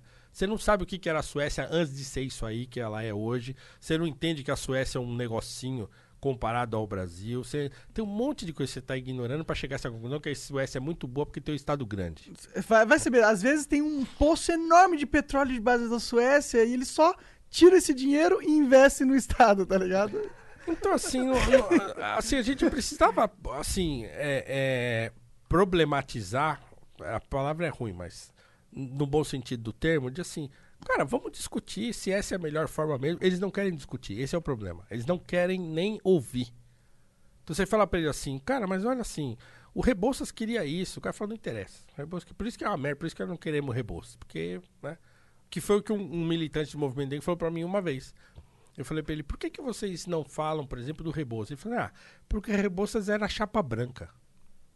É a resposta que o cara me deu. E ele achou que ele me convenceu. O que, que é ser chapa branca nesse Ah, porque ele era amigo do imperador, porque ele era amigo da monarquia, Entendi, então ele era então- amigo do sistema. Entendi. Era o. Era o negro é- da casa. Tá ligado, tá ligado. Assim. E aí, como é que você vai discutir com o cara? Não dá, não tem discussão. Mas se o cara não tá aberto nem pra ouvir, né? É, o, o, o que eu chamo de mestres, porque são mestres. O Paulo Brito, que é um cara que saiu do nada, do nada, arrumou um emprego numa tipografia. E o que, que ele fez? Ele juntava a graninha até ele conseguir comprar um tipógrafo usado e começar a, a trabalhar por conta e abrir a sua tipografia numa portinha e começar a, a imprimir coisas lá e começar a publicar e de repente ele tinha a maior tipografia do Rio de Janeiro. É. Incrível. Um cara que tinha um sonho, viu um, o caminho. um empreendedor na primeira metade do século XIX. Aliás, quando eu, eu foda. tava propagandeando o meu curso aí o ano passado, quando eu relancei ele, regravei e tal, ficou bonitão. Eu tinha feito uma versão caseira, e aí depois um, um amigo me ajudou, fez uma proposta, a gente regravou numa, numa produtora, ficou bacanudo e tal. E aí, quando eu tava propagandeando o curso de novo, eu, eu propagandeei o Paula Brito, que é a última aula do curso. Então, as três últimas aulas são André Rebouças, que é a, a maior aula do curso, que é o, o Rebouças é pra mim a grande referência. Quantas horas Ah. tem essa aula, assim? A aula do Rebouças deve ter quase uma hora e meia. Massa. né? Aí tem uma aula que é do é, é, Ernesto Carneiro Ribeiro. Ernesto Carneiro Ribeiro foi um médico. é, ele se formou em medicina, mas ele abandonou a medicina para ser professor. né? Então ele, ele, ele foi professor do Clóvis Bevilacqua, que foi o autor do primeiro Código Civil Brasileiro, foi professor do Rui Barbosa, foi professor do Castro Alves, né? foi professor de Tobias Barreto, foi professor de um monte cara era de gente. foda. Ou seja, o cara Um que quem gente. ele Ne- ensinou. Você olha a foto dele, tem uma foto única que circula por aí, um negrão, barbudão, barba branca, assim, uma barba longa e tal. Mas, assim, um- uma sumidade, é não só professor e médico, mas também um gramático, um filólogo, tem gramáticas dele publicadas e não sei o que, assim. Uma sumidade brasileira que também ninguém dá nem aí, né? Caralho, Então, esse curso é muito foda, A cara. quinta aula, a sexta aula é sobre ele e a sétima aula é sobre o Paulo Brito. Então, quando eu apresentei o Paulo Brito como empreendedor, cara, a militância veio pra cima de mim. Como assim empreendedor no século XIX? Isso não sei o que. Por que eles ficaram bravos? Eles são empreendedores? Porque eles não têm noção do que, que é isso. Eles não sabem o que, que é empreender. Eles acham que empreender é, ter o- é ser dono de uma grande empresa. Entendi. Então ele- eles, Caralho. eles acharam que você. É o puro ignorância. Era ruim eles ser empreendedor É. pra eles? É. Não é possível que um negro no século XIX fosse um empreendedor. Porque eles acham que empreendedor é você ser dono de uma grande Do empresa. Walmart. Do Walmart. Entendi. Caralho. Então, Entendi. assim. é, Ah, cara, não. que nem o cara que diz que eu não sou dono dos meus meios de produções. de Eu, produção. eu me considero um empreendedor, eu sou professor, eu não tenho, um- eu, né? Mas eu me considero, porque o que eu, o que eu faço é empreender naquilo que eu acredito. e né, meu trabalho é um empreendimento. Certo? Então, assim, É. mesmo se eu fosse empregado de uma empresa, essa é a visão do, do grande Geraldo Rufino, que é, um, que é um amigo querido, que ele fala, não, se você é empregado, você também pode ser um empreendedor dentro da empresa que você está trabalhando. Porque empreender é uma mentalidade. Então, é, se a pessoa tem uma mentalidade de empreender, ela consegue, dentro do espaço onde ela está, crescer e ser cada vez melhor. Né? Então, é, é, eu acho que falta muito isso de referência. Então, quer dizer, onde estão essas referências? Por exemplo, essa juventude da periferia que tá. que, que as referências são todas ruins. Né?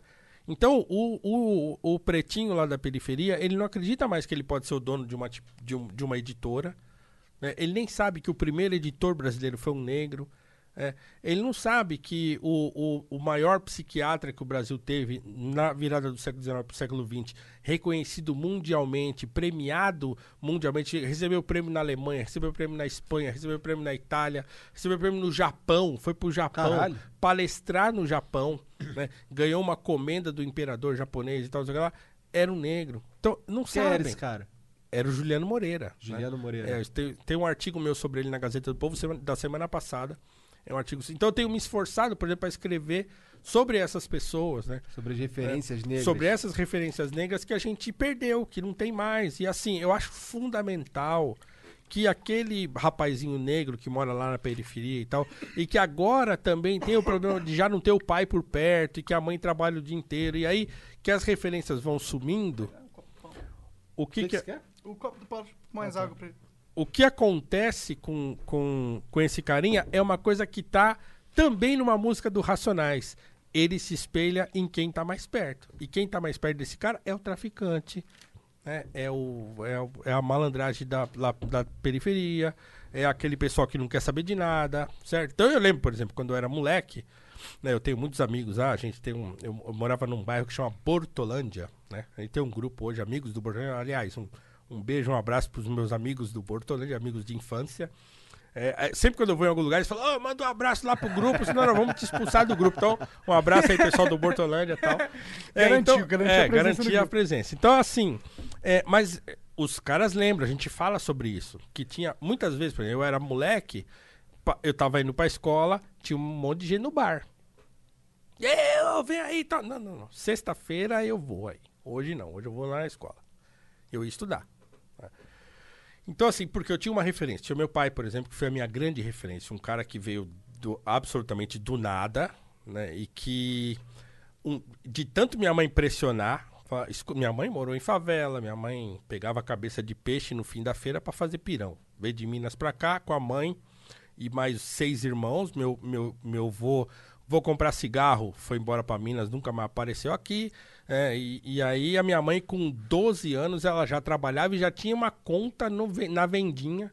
Que ela falava, não, eu, eu, eu, pago dia tal, eu venho aqui com 12 anos, sei lá. Era uma criança que cuidava de um bebê. Né?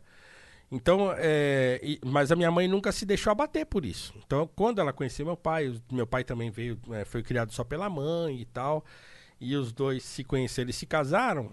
Ela, quando casou, ela já começou a falar pro meu pai: Ó, eu não quero morar a vida inteira de aluguel, hein? Então, você pode dar um jeito aí.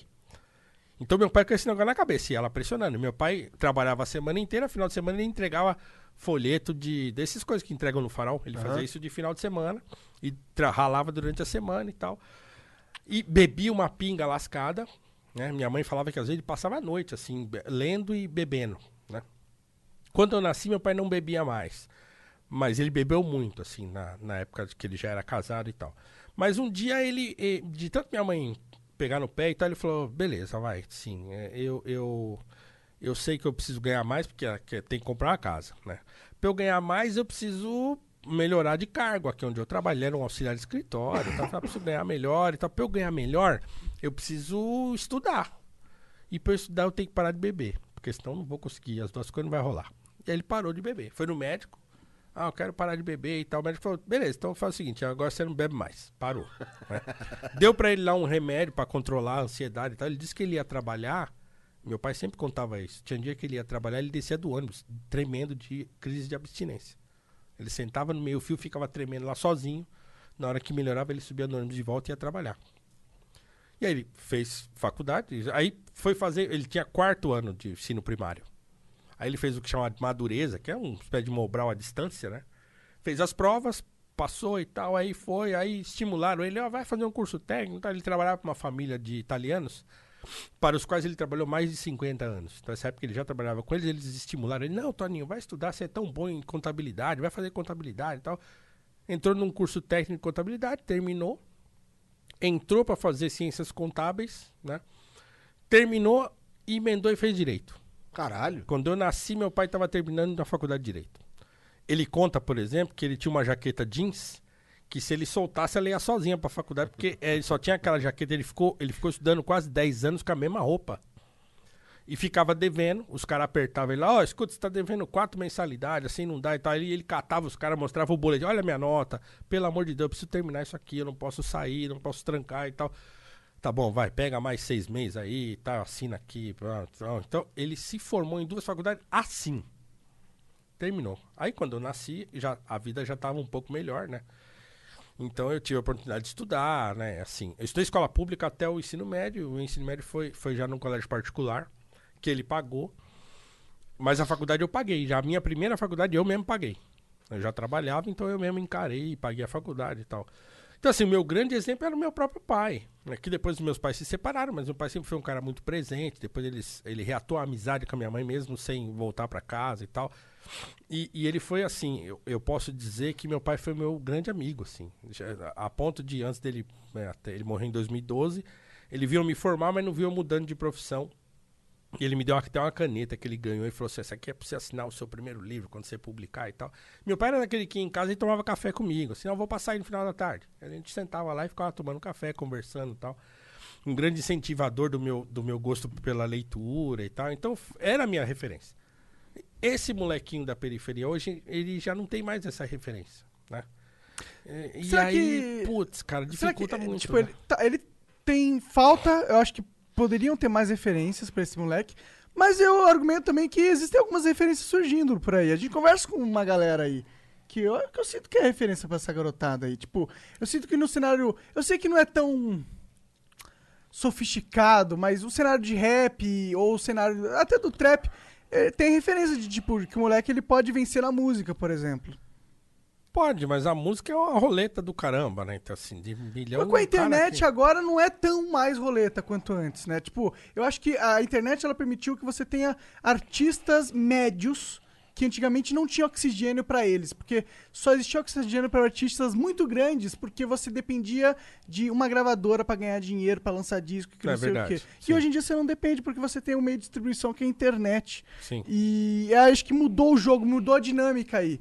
Então você tem uma quantidade legal, mas realmente tem que ser mais do que música. E tem que ter uma referência intelectual, acadêmica também. Ah, e outra também, né, Ou cara? A música, tá? a música tem um outro problema no Brasil, por exemplo, que, que não tem mercado. Sim, o cara vai fazer isso aí, beleza, mas ele. E aí, qual é o caminho pra um músico de rap, vai, no Brasil hoje? Então, assim, o caminho do músico de rap no, no mundo, vai, se pegar o, o mercado de rap americano, por exemplo, o cara vai fazer rap, daqui a pouco ele vai ser produtor, daqui a pouco ele vai e tal, e aí ele vai crescendo. Há daqui um pouco ele- caminho. há um caminho de mercado pro cara. Aqui no Brasil é uma. É ruim o negócio, hein? Aqui, se Então, há é- um caminho, é extremamente nebuloso. É né? muito difícil. Então, É. quer dizer, esse cara vai, ser- vai chegar uma hora que aí ele vai ter que escolher o que ele vai fazer. Porque ou ele vai Ah. ficar velho fazendo rap. Né, Mas e só se o cara for ruim fazendo rap, na minha opinião, hoje em dia. Porque o cara pode fazer o rap dele, pôr no YouTube, pôr no Spotify, começar a ganhar view ali. Tá, mas e depois? divulgar. O cara não quer. Ele, pra onde ele Depo- vai? de- como é Porque, por exemplo, Se o ele é bom, ele vai ter cada vez mais é, Então, público, o e Jay-Z, aí ele tem dinheiro, e aí ele pode abrir a empresa dele de produção. Bom, é. Ele Tá, pode contratar lado, uma equipe. Isso, Mas é que isso, não há um caminho. um- Há um caminho, eu, tô, eu, eu não concordo com vocês. Não acho que não há um caminho, acho que é um Não, caminho. porque eu, acho, eu também acho que há um caminho. O que eu tô dizendo assim é que esse caminho, ele é. é Eu acho que ele, é ele- ele- difícil. é Primeiro- difícil de enxergar. Não, não. Por Talvez. exemplo, por exemplo se, eu, Ah. se eu quero ser um produtor musical no Brasil, cara, quanto que custa uma mesa decente de som? Uma grana. Uma grana.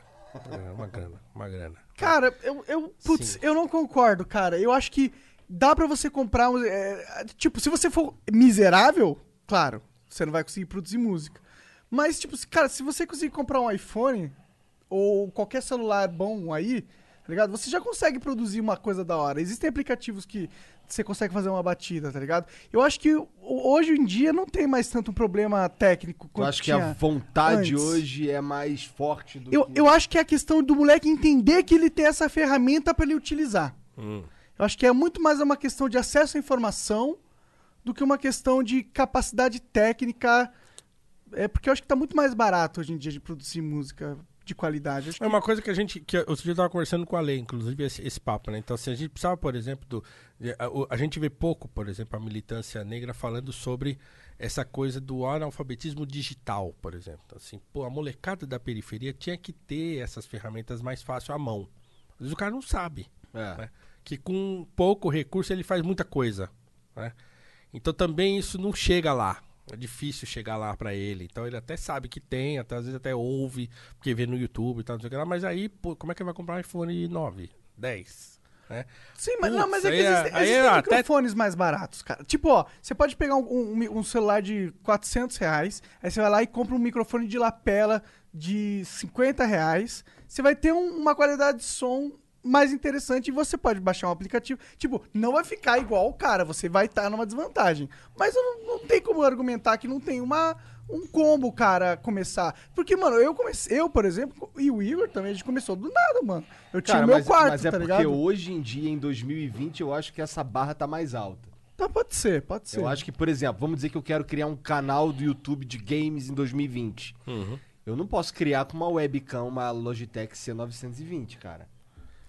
O quê? Uma, o que que você falou? Se eu for começar o- um troço, eu não posso ter. ah, Tá bom, Pode, C920 o- se, cara, se você for o C920 Whindersson Nunes, você com a C920, Não, você ganha milhões, Mas aí porra. que tá, mas aí que tá. O Whindersson Nunes não surgiu em 2020. Esse é um ponto um.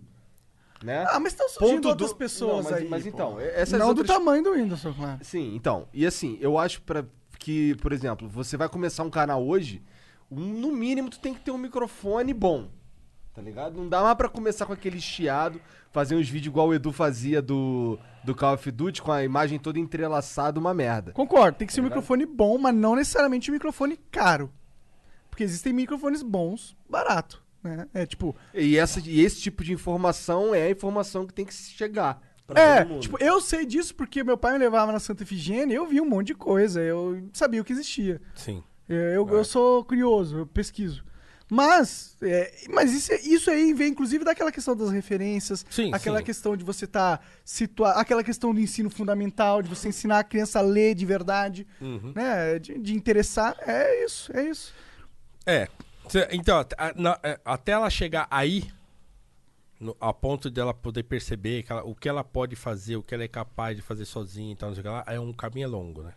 É, porque primeiro tem que acreditar que é capaz, né, É, cara? é, então, putz, então quer dizer, a questão da, da referência entra aí, né? Então, putz, é muito, por exemplo, a gente tá sofrendo isso no ensino público agora, com essa coisa da não tem aula e tal, então assim, aí o grande dilema é, putz, tem aluno que não tem computador.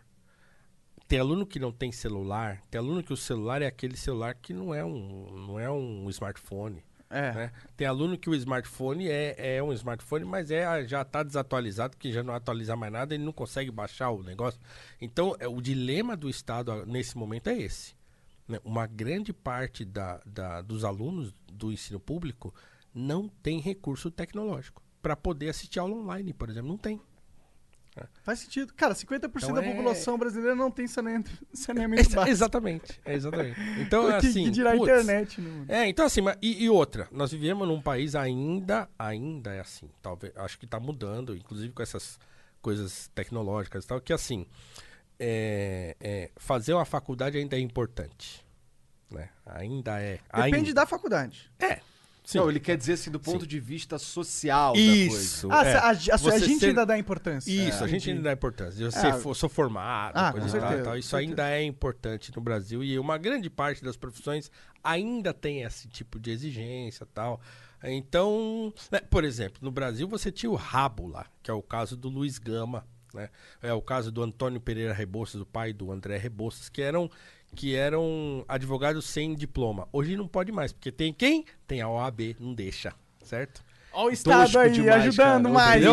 Garantindo o monopólio de uma organização É pra isso você ter menos concorrência. Não pode. Então, quer dizer, você vê os caras que antigamente podiam, hoje já não pode mais. Então, assim. Então, nós temos ainda uma realidade que, que essas referências que eu estava falando agora há pouco poderiam ajudar, assim, o, o carinha a se ver como alguém possível? Sim. Então, e, e eu acredito muito na organização comunitária, assim, né? Então, eu acho também que tem um problema, assim, houve uma grande, nos últimos, sei lá, 30, 40 anos aí, uma grande desagregação hum, comunitária dentro das periferias, né? Então, aquela coisa mais de estar mais junto, então, isso tudo foi se perdendo, né? Porque também o, o vai, o pós-modernismo, para usar uma palavra do, do Jordan Peterson que ele gosta, então o pós-modernismo é individualista, né? E assim, não há comunidade que prospere o- só um indivíduo. Então, assim. É, com a comunidade não. É, né, sim, o que eu tô querendo dizer é o seguinte: nenhuma sociedade na história da humanidade conseguiu prosperar sem que eles passassem um grande tempo juntos, trabalhando junto para aquele negócio crescer. Né? Para chegar um, num termo bom das coisas e tal. Então, o fato da periferia ter se desagregado, né, enfraqueceu a própria periferia. E aí o que, O que que- o que aconteceu? que causou isso? Eu, eu acho, eu tendo a achar, e eu já andei dizendo isso, que isso é política de Estado. Por quê? Porque você torna aquelas pessoas reféns de você. Mais frágeis. Mais frágeis. E sempre dependendo de alguém para ajudar. né? Então eu acho que é uma coisa do Estado mesmo. Do Estado de, de, de é, dificultar a sua vida para te oferecer depois uma facilidade. Exato, exato. Né? Então, acho que num determinado momento essa coisa se tornou política de Estado. Né? que é meio- extremamente cruel, né? que é extremamente cruel. É extremamente cruel. Então, assim, é, a piora do ensino público, por exemplo. Então, assim, claro, há uma série de iniciativas errôneas que foram tomadas ao longo dos anos, né, em relação à pedagogia e coisa e tal. Então, assim, o pessoal fala hoje, ai, o Paulo Freire. O Paulo Freire é o menor dos problemas da, da, da educação no Brasil. Então, você pega assim, vai desde a Constituição, quando ela fala assim, é, é, a educação é um dever do Estado. Ferrou, velho. Ferrou. Não vai funcionar. É feito para não funcionar. Tá escrito lá. Educação é um dever do Estado. Acabou. Não, não vai funcionar. Põe na tua cabeça que não vai funcionar. né? É isso aí. né? Então, ai, mas se o Estado não sei o quê. Ah, tá bom, ainda que nós tivéssemos um. Ah, porque aí já vem o cara, né? Ai, mas a educação na Coreia do Sul é educação pública e é boa e não sei o quê. Tá bom, mas deve ter sempre um colégiozinho particular que é melhor que aquela pública lá, que é porque, cara, público é sempre pior do que aquele que é particular.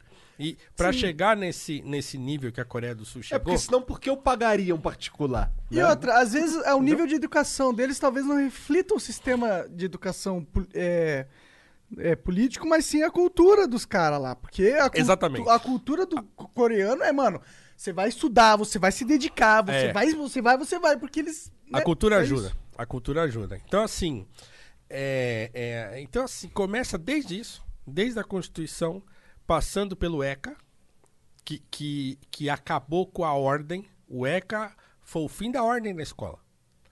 Porque se acabou com a figura de ordem, porque aí o, o aluno virou uma vítima do adulto. Certo? Então quer dizer, e aí junta isso a pedagogia que diz que o aluno não é um depósito de conhecimento e o professor não é o detentor do conhecimento. Na verdade, os dois estão lá aprendendo, blá blá blá blá blá. blá. Junta isso também. Junta também as leis de diretrizes e bases da educação. Juntas. a- É um conjunto de coisas que, que quando você junta tudo, é um negócio feito para não funcionar. Não vai, funcionar. Não adianta. Você pode criar uma, um sistema, ou agora um. Vamos mudar o sei que lá, o, o. Como é que eles chamam lá? Essa nova educação que eles inventaram aí. Tá, vai, não vai mudar nada. Porque o, a coisa tá toda já engripada. É uma engrenagem que tá emperrada e que não adianta ser. Não adianta, não vai funcionar. Não O que, que você acha de ensino à distância, cara? Eu acho ensino à distância bom para quem gosta de estudar, para quem tem autonomia. É, exige muito. É, e aí, se não tem autonomia, não vai. Entendi. Inclusive, o que é legal é que agora esse período nebuloso de pandemia e o caramba que a gente está vivendo, tá mostrando, inclusive, para muita gente que o homeschooling não é uma coisa tão simples assim, né? Tem mães enlouquecendo dentro Aham. de casa. Cara, tira essa criança daqui, pelo amor de Deus. Cara, é difícil. Será que os- pai. tem vários pais que devem estar, pô, eles não estão indo no colégio, mas eu não posso deixar meu filho sem aprender nada? Será que tem alguns pais tentando ensinar os filhos? Tem, tem. Eu, eu, É, eu isso acho tá. um efeito legal da pandemia, né? É, mas tá muito difícil, porque não é fácil, né? É, porque você tem que saber pra ensinar, né? é vocação, né, cara? Não é... Você pode saber ensinar o seu filho aquelas coisas da, da, da vida familiar, da moralidade familiar, aquela coisa do- da educação normal dos pais e tal, né? Mas Agora, ensinar matemática, matemática? entendeu? Não é um negócio simples, você tem que saber, tem que gostar e tal. que ter um domínio da tem matemática, né? O domínio. teu filho vai, o filho vai estar lidando com o pai, não é com o professor, então Entendeu? já é uma dinâmica diferente. É, não é? É complicado o negócio. Então, assim, tem muita gente que tá vivendo agora um, um verdadeiro dilema infernal com as crianças em casa e ele tendo de participar da educação da criança escolar. E, e defender na internet o homeschooling. O cara tem que.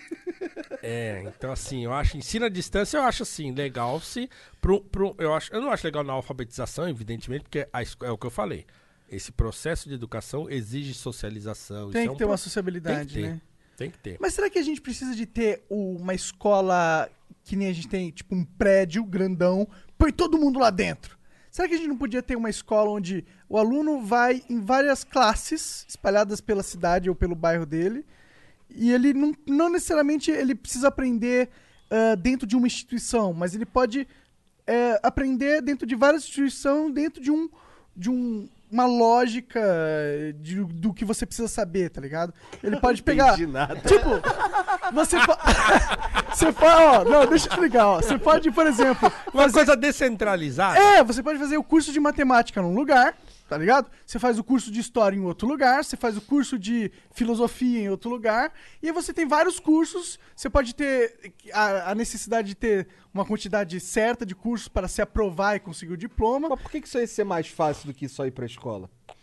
Eu acho que é melhor porque você dá a oportunidade do aluno ter escolher a classe que ele quer e, e escolher mais, né? Ter mais é, e Tem também que escolher nada, cara. O cara tem que ir lá aprender o negócio. Cala a boca, senta aí, escuta o que eu tô falando e decora essa porcaria. E aí, daqui duas semanas você vai fazer uma prova. é, aí- tipo tudo é melhor do que isso, tá ligado? Eu, eu- Eu acho assim, tudo, É. tudo é melhor do que isso, de um ponto de vista da nossa, da nossa não vontade de obedecer determinadas regras. Né? Eu acho isso importante, eu continuo achando esse modelo formal importante, porque ele me ensina a ter regra. E eu acho que esse, se você descentraliza, você tende a dispersar também a noção de ordem. Então, assim, eu ir para a escola, eu ter que sentar, eu ter que eh, esperar bater o sinal para eu poder levantar, pra você- tudo isso dá para a gente uma noção de ordem. E é importante, né? É importante, assim, num período da vida. Pode ser que depois, você vai, vamos supor que conforme o sujeito vai avançando, você pode até aí criando essa coisa mais Dinâmica. solta, mais dinâmica. De repente no ensino médio já fica mais dinâmico. pode ser, pode ser. Pode ser. Então, eu nem acredito no ensino médio obrigatório, por exemplo. Acho que chegar, aprendeu a ler, aprendeu a escrever, cara. Você não quer fazer faculdade, não quer fazer. Larga, você vai trabalhar. O problema é que aí o cara não pode trabalhar também. Então, né? Mas eu, eu acho o seguinte, que de repente no ensino médio, de repente fica assim, mais dinâmico. Mas eu acho que tem que ter um período em que tem que ser aquela coisa formal. Porque eu acho que aquela coisa formal tem muito a nos ensinar. E esse muito a nos ensinar é o seguinte: a- gente precisa de uma ordem para a gente atingir determinados objetivos. E, e essa noção de ordem é importante. Desde, ainda que depois eu, eu vá flexibilizar e até em alguns casos eu vá esquecer isso aí, vai rejeitar. Mas eu não posso crescer sem saber que isso existe. Sem saber que Mas, existe. é, um- mas você só tem essa referência de ordem na escola, não é possível. Não. é, Existe até pro- uma hora, tipo, todo dia é noite, todo dia é dia, tem essa ordem. Tipo, a ordem é universal, porra. Você consegue perceber ordem? Tipo, você pode ter a ordem, tem a ordem na tua família. Por que, É que você tem que então, estar aí- lá? tá Exatamente. ligado? então aí, aí você tem, aí você colocou um ponto. Por exemplo, antigamente, mesmo as crianças que não tinham ordem na sua casa, e isso acontece, certo? Então que é uma casa bagunçada, ou então as famílias separadas, quando ele chegava na escola, lá ele tinha o que ele não tinha em casa, por exemplo. Uhum. Putz, se em casa é tudo zoado, aqui eu tenho hora pra sentar, pra levantar, pra ir lá comer um negócio, pra voltar, não sei o que lá. E isso ajudava muito aquela criança que na casa dela ela tinha mais dificuldade de ter essa referência de ordem, né? Agora o que acontece é o seguinte: ele, se o cara não tem isso em casa, ele também não tem na escola. Aí, meu amigo, aí acabou. Aí você não consegue sentar o fulano por 15 minutos pra ele ouvir o que você tem pra dizer. Aí acabou. É. né? Então é isso que eu, tô- que eu tô dizendo. Tá, é entendo, eu concordo com você. Eu acho que Então- tem que ter um momento onde ele é socializado, onde ele deixa de ser bicho e vira um É, cidadão. onde ele tem que parar. Onde... Por exemplo, hoje, cara, as pessoas não. Claro, isso é uma dinâmica do mundo atual, mas assim, cara, você não consegue fazer alguém parar por 15 minutos pra fazer nada. Uma molecada assim, eles não aguentam assim, 15 minutos. Hã?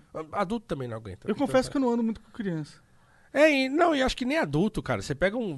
Eu, eu sou um cara que eu vou à igreja, assim. Eu, eu vivo falando isso. Cara, você- ninguém ouve isso aí que você tá falando. As pessoas ouvem 10 minutos do seu sermão, acabou. Você vai falar 40, 50, você tá falando sozinho. Ninguém mais presta atenção num sermão de mais de 15 Ficam no minutos. celular? Não? Pode ficar no celular na frente do padre? Não, tem gente que fica, mas, mas nem, é, que- nem é questão de ficar ou não. A pessoa não fica no celular, ela não fica nem lá. Ela vai embora, entendi. Não, ela some, a cabeça dela pum, Fica pensando em outras abstraiu. merdas, já né? tá pensando que ela vai ter A que pagar a conta única amanhã. exceção disso é o Flow. Que os A caras única exceção é o flow. É, isso aí. caralho, é a única exceção. Caralho. Mas eu- porque é dinâmico. Porque é dinâmico. Aham. né? O sermão não, é um cara sentado lá, blá, blá, Aham, blá, monocórdio e tal. É. Se ele for de um penteca que ele fica fazendo pirotecnia. Até aí vai, ele- um, um bom vai, padre mas vai, a né? pessoa não Padre vai Marcelo prestar atenção na, no sermão, vai prestar atenção na pirotecnia. É. Então, o legal vai ser o reteté. né? Então, então tem esse lance. Mas assim, aprender é atenção. Não adianta. Você tem que parar e prestar atenção. Senão você não aprende.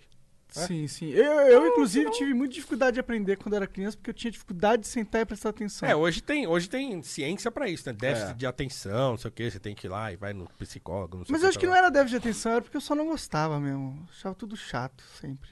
O Thiago, meu filho, acha tudo chato. E toda hora ele fala isso, né? Ho- Hoje foi engraçado, porque hoje eu entrei mais tarde pra dar aula online Hum. e ele eh, começou mais cedo. E aí uma hora ele saiu lá, entrou no meu cafofinho onde eu fico lá dando aula. E aí eu falei, oi, e aí, tudo bem? Ele falou, não, não tá bem não. Falei, "Ah, não tá bem? É, não tá, eu tô tendo aula. Como é que vai tá bem? Não tá bem. Assim, ele não gosta. Porra, Tiagão, larga de ser preguiçoso. Tiagão, É, não eu, te não entendo, cara. Eu sou tão preguiçoso quanto você. Pois é. E não, foi mas eu- tão ruim assim pra mim. E aí, assim, há um tempo atrás ele começou a fazer beat. Desculpa, sozinho. Baixou o programa, pá, pá, pá, fazendo coisa boa, cara. Falei, putz, agora é o caminho. Agora, né? Eu não fico forçando, não fico, ah, tem que fazer isso, tem que fazer aquilo. Mas eu gostaria muito que ele encontrasse um caminho. Ainda não achou. Aí Eu acho que é importante. eh, Se ele pegar alguma coisa pra fazer que ele ama, aquilo vai dar dinheiro eventualmente, se ele é. quiser. Então, assim, eu tô nessa. Porque eu acredito nisso. Porque eu sou um exemplo disso, certo? Porque Claro. eu escolhi uma profissão que não era aquela e 20 anos depois mudei. Então, então é- a minha relação com ele é bem livre. Então fica aí e tal. Eu só não quero que ele, que ele não ache que ele não precisa achar alguma coisa, né? Fica nessa, daqui a pouco tá com 20, tá com 30, não achou nada. Tá assim, ainda moscando, vendo vídeo no YouTube É, aí é e difícil, jogando Fortnite. Não, tem uma. Ainda mais então, jogando assim, Fortnite. exatamente. É, não, se for Dota, a gente até perdoa. Então, assim, cara, é, é- ele não gosta de escola, né? É. Mas o que eu tenho dito pra ele sempre é assim, filho, assim. Não tem jeito. se fudeu, tem- é tem quando coisa- decidiu fazer E as coisas outra, aqui. cara, a vida é isso. É, bom. A maior parte do tempo da nossa vida a gente tá fazendo coisa que a gente não quer fazer. Que não é prazeroso fazer. As coisas prazerosas são poucas. Ah. É, assim, pouca gente consegue trabalhar, por exemplo, fazendo coisa que é prazerosa. Pouca gente. É, eu sou Pouca sortudo, gente. cara. Pouca gente. Hoje eu vejo que eu também, assim, sou sortudo, porque, porque amo o que faço, tal, não sei o que lá, tal, tal, tal. Mas assim, nem que fala de trabalho. Então, quer dizer, como é que uma pessoa fica casada a vida inteira se ela não encontra alegria naquela rotina que é o casamento? Não faz sentido, não faz sentido manter a rotina Entendeu? de casamento. Assim. Então, assim, eu falo, cara, assim, e no casamento, você quer a maior experiência de você fazer coisas que você não quer fazer do que o casamento? É, é isso. É, o casamento é um, é, um, é, um, é um jogo de CD, cara, o tempo todo. Principalmente se um você tem um filho, né? E tal. eh, Senão, não dá. Então, claro, como a gente tava falando agora há pouco, como esse mundo nosso atual, ele é um mundo que tende ao individualismo, cara, ninguém quer ficar casado, ninguém quer estudar, ninguém quer fazer nada. A pessoa quer ficar, é virar uma árvore, né? E a é pessoa- só absorver, absorver entretenimento. a molecada na escola Tem hoje. muito entretenimento hoje. É né? muito engraçado, porque você pega a molecada na escola hoje, você fala pra ele fazer uma, uma redação assim, tipo, aquelas redações assim, como você acha que você vai estar daqui 10 anos e tal. Cara, a maioria escreve coisas assim, elevadas, ó, quero estar com meu carro, minha casa, minha família e tal, não sei o que lá, não sei o que lá. Aí o sujeito te entrega a redação, você tá lendo, aí você olha pra ele pela, por cima da lente do óculos assim, ele tá lá com o fone e Nem aí pro. pro... Como é que esse cara acha que essa casa, esse carro, essa família vão chegar até ele se agora era a hora dele estar começando a construir isso ele tá lá? É tipo, qu- quantos anos? Porque ele acha que esse negócio vai acontecer invariavelmente. Ele é um determinista ao mesmo tempo que ele é um estoico. Né? Então, assim, a coisa vai acontecer. Não vai acontecer. É, tem que Com se esforçar, 14 cara. anos, Ah. com 14 anos, você não pode mais estar brincando se É. você acha que você vai ter uma casa, um carro e uma família daqui X tempo. Não dá. Depende da sua posição inicial. Não, é claro, né? Mas eu tô falando da escola pública. De um Sim, cara sim, que tá lá sim, na escola pública. É que, né? é, é, que, é que tem, tem casos e casos, né, mano? Eu É me que- lembro, por exemplo, É que às fui- vezes tem. é, tipo, você vai se esforçar pra caralho na, no colégio, aí vai parecer que você tá lutando pra atingir seu cara, e quando na verdade foi uma grande perda de tempo. Você só foi muito bom no sistema burocrático que te não já agregou nada como ser humano. Esse, esse silêncio foi importante para essa voz ecoar para a eternidade. É a voz da rebeldia É ecoando. porque ele tá falando dele mesmo. Exatamente, é por isso que eu dei aquela pausa pra todo mundo perceber assim, ah, ele tá falando dele mesmo. É, ele tá falando dele mesmo. Sim, mas é porque, tipo, não dá pra excluir todos os casos, tá ligado? Não dá pra você pôr uma regra na parada. Não dá pra você falar, é assim que tem que ser e é isso. Você tem... Não, eu acho que tem é que ter assim regra que- pra É, que, mas- mas- pra que existam Aham. pessoas como você, por Ah. exemplo, né? Eu tô, eu tô imaginando você como um cara assim, que não gosta muito dessas regras que estão por aí estabelecidas. Mas pra existir um cara como você, tem que ter a regra. Sim, a regra é importante. Porque se não tiver regra pra ninguém, Não, não, É, eu, nunca. Eu não era. Que Eu não tô disputando que a necessidade de ordem e regra é fundamental. Eu só tô disputando que esse sistema que a gente tá não é bom. E não é bom, e não importa que a gente precisa dessa solução, do jeito que a gente tá fazendo é uma merda. A gente tá, a gente tá jogando a infância das crianças fora. Milhares e milhões de crianças jogando no lixo, é a minha opinião. pra- é, eu tenho um sentimento muito forte sobre isso, cara, pra ser sincero. Tipo, não que tá jogando lixo, não tô falando que não é ruim. Foi muito bom ser alfabetizado, tá ligado? Muito bom entender o que Napoleão fez, que foi a Revolução Francesa, ou sei lá, saber como o universo surgiu, tá ligado? É, é legal saber essas coisas, é importante. Mas eu poderia ter aprendido todas essas coisas num sistema muito superior infinitamente superior. E a, a gente chegou numa, na- numa situação da sociedade humana que já tem ferramentas, já tem tudo. A gente só não tem vontade e, e- inspiração pra mudar esse sistema, tá ligado? Mas eu, eu, eu concordo É. que é importante ter ordem. É. Eu, É, eu acho que a exceção exige a regra. Então, assim. Tudo bem, eu concordo. A regra pra mim continua sendo assim. O sistema é chato? É, Uhum. é chato. Poderia melhorar. Mas eu não acho que dá pra, que, que dá pra fazer uma coisa assim, que não seja essa. Talvez poderia melhorar. Me- Poderia melhorar, assim, por exemplo, Hum. é, recurso, inclusive. Então, assim, pra você tornar a aula mais dinâmica. Aliás, aliás, cara, vou aqui. Pronto. Talvez, talvez, e, e assim, tem a, im- a imensa maioria dos professores não gosta do que faz. Acho que isso conta muito. Também acho. Verdade. Também acho. Eu dei aula também, sete anos. Eu dava aula de inglês. Só que eu dava aula num curso de inglês. Sim. Então, é, tinha uns caras lá que não gostavam de dar aula também. Mas eu acho que a Mas maioria. pra mim, o grande problema... Quando eu dava aula, quando as pessoas falam... Pô, qual, que- qual que é a parte ruim de dar aula? Pra mim, sempre foi o pai do aluno. Porque eu dava aula em escola de burguês. Ah, e aí o pai do aluno putz. achava que o, alu, que o moleque podia tudo dentro da... Sabe qual é? Então, então E- assim, mas assim, eu falo isso por experiência própria, assim, modéstia à parte, eu gosto. Então assim, se me deixar, eu sou, eu entro na sala de aula e pau. né? E, e se, e se o a- os alunos entenderem o que eu tô querendo fazer, aí, ra- cara, se o negócio der liga, aí nós vamos. Hoje a aula acabou, nós ficamos conversando. Blá, blá, blá, blá, blá, blá. Até a hora que eu falei, gente, ó, acabou, vamos parar tal. Porque é legal. Eu gosto, é um negócio que eu gosto de fazer e tal. Mas eu acho que tem um, um- um contingente enorme de professores que não gostam do que fazem. Então a aula vai ser sempre uma Aí porcaria. fudeu, é. Aí já era. É. Então eu acho Aí que não é tem o um- sistema. Não é o sistema. Porque se o É sistema é. também o sistema, Então, mas é- o não sistema- é só o sistema educacional necessariamente. É, é, é. a- o sistema a- a- educacional sofrendo é, impacto do, do, do sistema econômico Sim, sim. que desvaloriza o professor. Mas também está no sistema educacional porque ele trava o salário dos professores pelo setor público, não sei. Não, mas eu acho que a Não pessoa não que gosta de fazer, salário não é são- porque ela ganha mal. Ela, ela não gosta de fazer porque, porque, assim, lá atrás, quando ela teve que escolher uma profissão, Hum. aí ela escolheu essa. Ah, eu quero fazer matemática. Aí foi lá fazer, e vai- mas não era isso. É- é- ensinar é vocação. Entende? Se você não tem vocação para ensinar, você vai ser um professor meia boca. Você pode passar a informação Bom, que então- tem que ser passada. E, e hoje ainda é pior, né? Porque, assim, já na tua geração, o que acontece? Então, nessa geração que começa a lidar com tecnologia e tal, não sei o que lá, blá, blá, blá, e, e- é muito pior porque, assim, nós estamos num ponto em que se... Por isso que eu não concordo, por exemplo, com essa ideia ridícula que o ministro da Educação eh, fala toda vez que ele tem oportunidade, né? ele dá uma defecada pela boca nesse sentido, quando ele fala o seguinte: educar quem educa é os pais, a escola só instrui. Isso é mentira.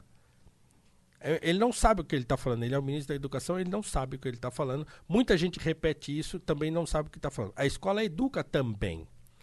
E agora é muito mais necessário isso, por quê? Porque se atualmente, do jeito que o sistema está podre, se o professor não tem uma conexão afetiva com os seus alunos, ele não dá aula. Ele não consegue lecionar, ele não consegue passar informação, não consegue fazer nada se essa conexão afetiva não acontecer. E essa conexão afetiva é educação. Eu a pessoa tem que olhar pra você lá dentro da sala de aula e falar: putz, esse cara merece a minha atenção. Uhum. Essa conexão, ela é afetiva, porque antigamente, assim, era rígido, você sentava e tinha que ouvir, pronto, que você falasse um A, você ia pra diretoria, tomava suspensão lá. Como agora o sistema virou qualquer nota, o aluno faz o que ele quer. Se ele quiser ficar jogando papel em você, ele joga. Se ele quiser sair da sala, ele sai. Se ele quiser bater na tua cara, ele bate. Então, então é, é- virou agora ainda mais importante que o aluno tenha uma conexão afetiva com, com o professor. E essa conexão afetiva, ela é educação. Se ele não tiver como um modelo que, que ele quer ouvir, já era, meu amigo. Então, então, assim, dizer que a escola não educa é uma estupidez. Mas- É a estupidez pretensiosa. Você acabou de, de falar que as escolas estão cada vez mais liberais e que não estão educando. Quando deixa as os alunos, quando aprova os alunos, mesmo ele jogando papel no professor, ou batendo em professores, como acontece em, algumas, em alguns colégios públicos. Tipo, a escola educa, mas a gente vê as escolas públicas falhando miseravelmente nesse papel também. Sim, porque junta essa coisa da, da total, do total desregramento da coisa com aquele professor que não quer estar lá fazendo aquilo que ele faz. Mas não, mas não há um total desregramento da coisa, necessariamente. Porque existe um sistema que tem regras porcas. Sim. Não é um total desregramento. Sim, sim, sim, sim, Tá sim, ligado? sim, sim. E eu acho que. Regras porcas. Regras porcas. Por exemplo, por exemplo, por exemplo, antigamente, assim, o sujeito mijou fora do pinico, você manda ele pra diretoria, ele toma uma suspensão, Se tá fudeu, resolvido. é. Hoje, velho, aí preenche o formulário, não sei o quê. Aí leva pra não sei aonde, aí relata, aí chama não sei quem, aí faz não sei o que lá, tem que ligar pro pai. Pá, pá. Aí ninguém faz. Aí fala, ah, não, putz, velho, não dá. Então, burocratizou muito mais, porque agora sim, aí o aluno tem o direito também de. E aí, assim, muito provavelmente, essa sua tentativa de disciplinar ou de punir o aluno vai se voltar Vira contra, contra você. você. É. Aí você se ferra. Então, assim, piorou muito. É, mas isso aí prova que a gente não precisa ter um sistema é, que tenha prédios e todo mundo tá lá pra ser educação. Porque a gente tem prédios, todo mundo tá lá e não é educação.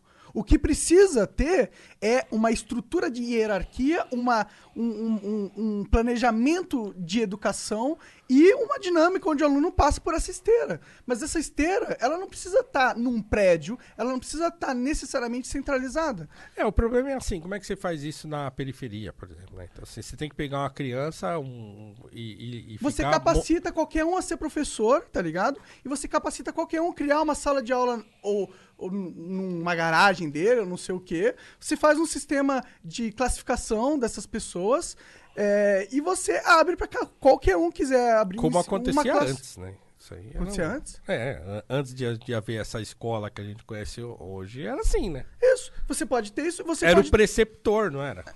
A- pessoa ia ensinar na casa, ensinar nos lugares e tal. A pessoa se formava na faculdade, ela ia para um lugar e lá e alugava uma portinha e começava a educar. Era assim que acontecia. Pô, eu acho que isso aí seria excelente, porque você não tem Eu só não sei se funciona nessa quantidade de gente que a gente tem hoje para ser educada, né? Eu Então, acho que funciona eu porque você pode colocar é, a tecnologia que aumentou muito, um professor dentro da sala de aula. A sala de aula não precisa ser. Aí a gente vai contra o seu argumento que precisa ter aquela integração social que eu concordo. Né? Mas a, a sala de aula pode ser virtual também, o que a- abre esse leque de. Você não precisa ter todas as aulas é, presenciais, né? Você pode ter aula de socialização. Você pode socializar um indivíduo através do esporte também, né? A sociedade, tipo, existem tantas soluções, tá ligado? Por que, que a gente vai ficar preso a um sistema que a gente já viu que não, não, não, dá certo? Não é da hora, mano. Não é da hora a gente colocar 400 macaquinhos, tá tá ligado? desabafando, fala Tô desabafando, desculpa, cara. É, é que, mas não faz sentido colocar 400 é, seres humanos, é, crianças... Se meu filho estiver assistindo, ele vai. Tá dando pulo de alegria lá. Fudeu, agora. Você né, tá me cara? complicando a vida. Desculpa. pra eu consertar isso que você tá fazendo aí, você não tem noção do que você tá, que você tá causando numa família. Não, mas, mas eu não tô argumentando que regras e estrutura é errado, tá ligado? Ou que se não. Tipo, você falou, o professor na sala de aula é o que você mais gosta, não é? Dessa dinâmica que você tem que ter essa interação com os alunos e, e tal. Que sala de aula seria a melhor sala de aula se não aquela que você tem 100% de controle? Sim. E como que você E com teria- 100% de alunos que querem estar ali. Né? Não é? Tipo, você entende meu ponto? É o meu, ponto- meu ponto é esse. Esse é o melhor dos mundos. Se você já entendeu esse ponto, eu não tenho Não, eu acho que é o nada. melhor dos mundos. Eu só não acho que ele seja Possível. viável. É, É. Eu discordo. Eu acho muito difícil a gente conseguir fazer isso com. Não vai ser do nada, um aquela coisa que falou, devagarzinho, super devagarzinho. populoso que a gente tem. Mas eu acho, eu acho a ideia ótima, né? Eu acho a ideia muito boa. Mas assim, primeiro tem que aumentar a quantidade de alfabetizadores, Sonhar é professores, bom, e tal. Paulão. É, sonhar é bom. Sonhar É, a gente tem que apontar o futuro que a gente quer, cara. A ideia é boa, a ideia é boa. Então, assim, primeiro, a, a gente tem que reverter uma situação grave que é cada vez tem menos professor. Isso vai ter que aumentar a quantidade de professores e tal. Mas né? será que cada vez tem menos pessoas com conhecimentos foda?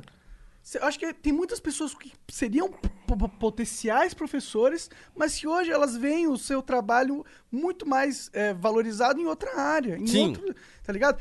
Não é que a gente não tem professores, na minha opinião. A gente tem uma, milhares e milhões de professores aí em potencial. Que estão fazendo outra que coisa. estão fazendo outra coisa. Mas se você cria um, um sistema que para ele faz sentido, que ele cria uma sala de aula e consegue ganhar tanto dinheiro quanto, ele vai ser aquele engenheiro infeliz que vai querer mudar num piscar de olhos, tá ligado? É. É. Legal, legal. É, é isso aí. I- I case. vamos, vamos, vamos trabalhar pra isso acontecer. Tá Amanhã a gente volta nesse assunto aí. tá? Paulão, muito obrigado pelo papo, cara. Cara, putz, foi um prazer. Obrigado viu? Muito demais. bom. Eu não sei se Ainda vocês não acabou gostaram, 100%, falamos- que vai ter É, perguntas que aí do nosso, do nosso Ah, público. legal, legal, Tem legal. aí? Pô, bacana. Eu tenho que botar meu celular pra carregar lá, o Monark vai Eu vou ler aí. aqui. Lembrando que você pode mandar é, 20 reais através do super chat e mandar uma pergunta ou uma exclamação, qualquer coisa que você quiser. Cara, é, deixa eu achar aqui. Nossa, eu tô no grupo errado aqui. Bem louco. Onde é que eu tô? Cadê o grupo do Flow? Grupo Beats, vai. Grupo. Ah, é Beats, por isso que eu não tô achando. Ah, a Luana Azevedo Dantas mandou vintão e falou: E aí, Paulo, manda um salve para Aracaju. Você palestrou no Liberty Open em 2019. Ah, legal. Um abração aí, um beijão pro pessoal de Aracaju. Foi, foi um prazer estar aí com vocês. Muito bom. Ah, massa. Bacana. É... Ah, foi a Lu que mandou. Foi a Lu? É. é o. Peraí, peraí, peraí. Hum. Oi, Lulu. Um beijo pra você. É, o, aí Yasmin Sanches mandou 20 reais e falou: Nunca imaginei o Luke Cage um dia no Flow. Adorei essa. Pô, é. Eu pareço com um monte de gente. Cada hora é um. Cada hora é um negócio que inventa. Denzel Washington. É, isso aí também. Parabéns pela sua representação e coragem, Paulo. Muitas palmas, coração. E 3K, sempre que vejo você nos vídeos, eu lembro do garroche grito infernal do WoW. Beijo a todos, coração preto. Gostei, o Garrocha é foda. Eu não sei o que é isso, mas. É coisa de nerd. É um Ah, tá. personagem do Redstone. O Felipe Les, Lemins, não sei. Paulo, o que você acha do libertarianismo? Já teve contato com os argumentos? É, Thomas Sowell é um grande argumentador negro dessa vertente apolítica. O Estado é um grande causador de opressão negra quando legaliza a escravidão? Muitas perguntas aí, cara. É. O que, Eu não, sei se, eu não sei se o Soil é um ANCAP, porque eu acho que o Soil, é, ele é essencialmente é um conservador, assim. É, então, assim, putz, eu falei de regra, falei de um monte de vezes aqui, então, quer dizer, eu acho que o, o libertarianismo, ele, ele, ele peca porque, pra mim, pra mim, né, pra minha visão de mundo, é, é uma concepção de ordem e de regras é importante. Então, assim, eu não consigo porque o libertarianismo é um não tem, né? Então assim, cada um faz o que quer, cada um vai atrás do seu e vamos que vamos, né? E, e- e- achando que a ordem vai se estabelecer meio que Por si que- só. Por si só. É, então eu não acho que isso seja possível. Mas a ordem se estabeleceu por si só no universo, né? Não, eu acho que ela se estabeleceu porque Deus ordenou. Eu sou um crente, pô. Você não pode falar isso pra mim. Que eu vou... Tá maluco com essa história. A ordem se estabeleceu por si só. Não tem esse negócio de Pelo menos é si evidente. Eu também, eu acredito em Deus também, mas a evidência que a gente tem. Eu vou, já tô orando aqui. Você fala um negócio desse aqui, tô clamando o sangue do cordeiro.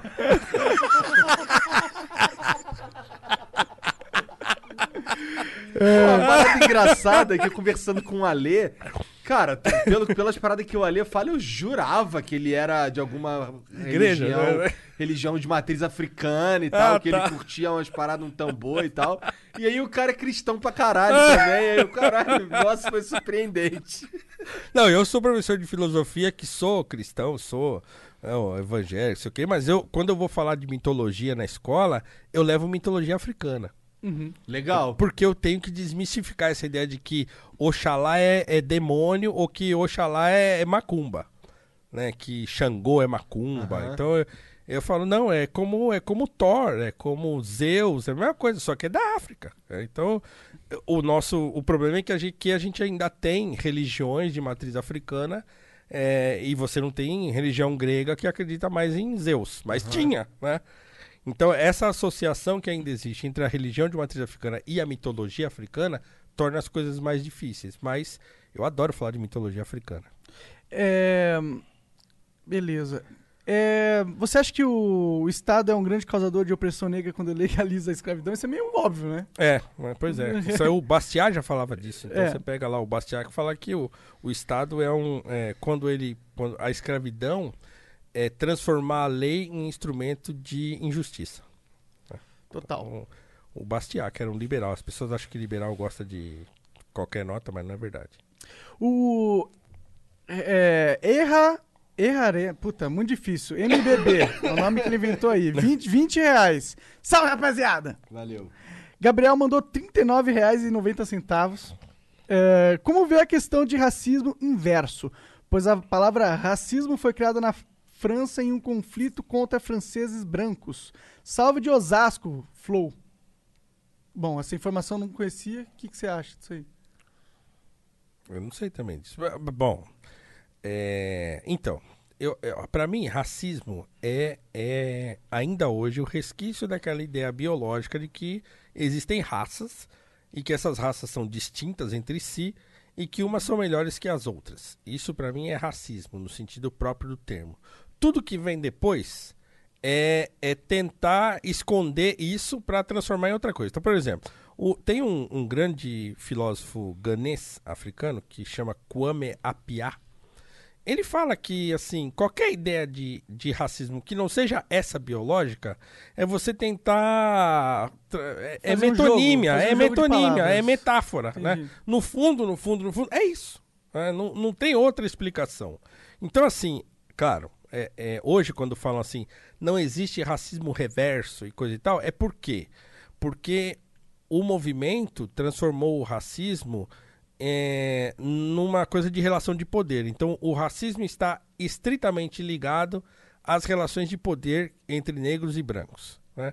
que é a influência do pensamento marxista dentro da ideia de, de Luta de classes. Luta de classes, né? Então, assim, pra mim não, cara. Pra mim, racismo é racismo. Isso, isso é, tão, é tão bizarro, esse tipo de abordagem, que leva a esse tipo de excrescência que aconteceu recentemente de um rapaz negro entrar no Facebook lá e, e ofender um monte de branco. Branco tem que morrer, vamos dar tiro nos brancos, ah, morre racista, lá. Aí ele foi processado pelo Ministério Público e o juiz o absolveu sob a alegação de não existir racismo reverso. Caralho! Escrevi um artigo sobre isso. Um tem um artigo, juiz? tem um artigo meu na What Gazeta e que Eu achei o que só título cara do... do Twitter que acreditava nisso. Não, mano. um juiz. Tem- um artigo meu na Gazeta do Povo que chama Antirracismo como Ideologia, em que eu falo desse caso especificamente e, e eu, eu mostro por que, que esse juiz está louco da cabeça, né? Porque, você vê, então assim, ó a que ponto que a gente chega. Não é Então, racismo reverso. Realmente não existe racismo reverso. Porque racismo é racismo. É racismo, ponto. É, É, isso igual que eu o falo no- racismo contra É isso negros. que eu digo no artigo. Não faz sentido falar em racismo reverso, porque racismo só tem um. Né? Ma- O problema é que a ideia de que não existe racismo reverso é que eles fazem uma relação entre o, o racismo racismo é só contra o negro. Por causa quê? do Porque, histórico, né? porque só o branco, porque só o branco teve poder sobre o negro. Esse é o negócio. O que, o que provavelmente não é verdade se você é, alargar a história pra, pra sempre. Tipo, você pegar desde. Será que não existiu nenhuma instância onde uma civilização é, com a maioria negra tinha escravos brancos? Será que isso não Cara, os aconteceu? muçulmanos escravizaram milhões. De- Milhões. Os, os muçulmanos De brancos? africanos. Milhões. Ué. O, o Laurentino Gomes, agora nesse livro Escravidão, que sempre me perguntam se o livro é bom e tal, não sei o que lá. Ele fala isso lá também. Que assim, os, os. E tem muitas obras hoje a respeito disso, né? Os, os mouros escravizaram, por exemplo, Os a Mouro península. era foda demais, cara. Ainda Ela era Mouro, pô. Entendeu? Então, entende? Então, assim, é o Moro de Veneza. É. O- hoje eles, eles, assim, na época da escravidão colonial, por exemplo, quando os portugueses chegaram lá no, no, continente, no continente africano, os mouros já escravizavam dentro do continente africano há mil anos. Eles escravizavam não só no continente africano, mas na Europa, né? Escravizaram milhões de europeus. Milhões. Isso aí é, é história, tá? Ruim é o negócio. Espero que não seja Covid. O cara- Não, não é Covid, milhões, não, é outra- sabe- milhões. Sabe o que, que é pior para que, que ele tosse assim, ó, fazendo o túnel aqui no microfone? É pra todo... Eu caguei que tu tossiu. Mas tu tossiu fazendo túnel no microfone, Pô, eu tossi várias vezes isso aqui, dessa vez eu não me liguei, foi mal. O- o- então, assim, é, mas o, o que. Se você pega uma pessoa aí que. Ah, não existe racismo reverso. Tá bom, tudo bem, então. E quando os mouros lá do norte da África e tal, que eram. pod- Podiam não ser pretos como eu, mas eram escuros, né? É, escravizaram os europeus e tinham poder sobre os europeus. Eles eram racistas contra os europeus? Essa é uma pergunta que se pode fazer. O que, que você acha? Eu acho que não. Não eram racistas? Não. Porque eles só estavam querendo poder, mas não era porque eles eram brancos, era porque eles tinham poder mesmo. Racismo é uma coisa moderna. A ideia de racismo que a gente fala surgiu com a ideia do racismo biológico, né? Uhum. Depois do evolucionismo, né? O Galton que inventou essa porcaria, depois do Racismo Darwin é tipo ainda. um tal. movimento? Na sua Não, opinião? não. Racismo é uma ideia, é uma ideologia. Uhum. É uma ideologia que mas parte eles não do escravizavam porque. é, desculpa, Não. Mas eles não escravizavam porque eles acreditavam que Não, só porque eles era eram um povo, era inferiores. Não. Era só porque eles podiam. É. Entendi, entendi. A escravidão colonial, por, Por isso que não era racismo. O, o português não chegou lá na- no continente africano querendo escravizar o africano porque era africano. Ele escravizou o africano porque tinha um mercado de escravos no continente africano. Ele falou, pô, aqui, vamos aqui, pegar aqui. Entendi. É, é, é, sem contar que os próprios mouros, né, eles, eles invadiram a Península Ibérica e, e escravizaram muitos europeus ali na né, Portugal, Espanha e tal, e ficaram lá instalados lá, sofrendo resistência tal dos, dos ibéricos por 700 anos. Weekdays starting at 4 on NBC4. Another school year with so much uncertainty. News 4 is working for you, dedicating important coverage to keeping kids safe at school. Helping you navigate the biggest issues facing parents, children, and teachers. And giving you expert guidance from local doctors and educators. And showing you ways to manage stress weekday afternoons starting at 4. We'll help you get through the school year safely. Weekdays starting at 4 on NBC4. We're working for you. Almost 90% of women have cellulite. And guess what? It's not their fault. We don't choose cellulite, but we can choose a different way to treat it. Meet Quo, collagenase clostridium histolyticum, AAES, the first and only FDA approved prescription injectable for moderate to severe cellulite in the buttocks of adult women. This non surgical treatment is injected by an aesthetic specialist in 10 minutes or less. Individual results may vary. Do not receive if you are allergic to any collagenase or ingredients in Quo or have an infection at the treatment site. May cause serious side effects, allergic reactions, including anaphylaxis, and injection site bruising. Seek medical help right away for any signs of allergic hypersensitivity. Tell your doctor about all your medical conditions if you have a bleeding condition or take medicine that prevents clotting. Most common side effects include bruising, pain, hardness, itching, redness, discoloration, swelling, and warmth at the injection site. Ask your doctor about all possible side effects and for product information. If you're ready to get to the bottom of your cellulite, learn more and find a specialist at quo.com. É, por isso que, inclusive, a tese do Gilberto Freire, né, que o português não tinha como ser racista, porque ele próprio era mestiço.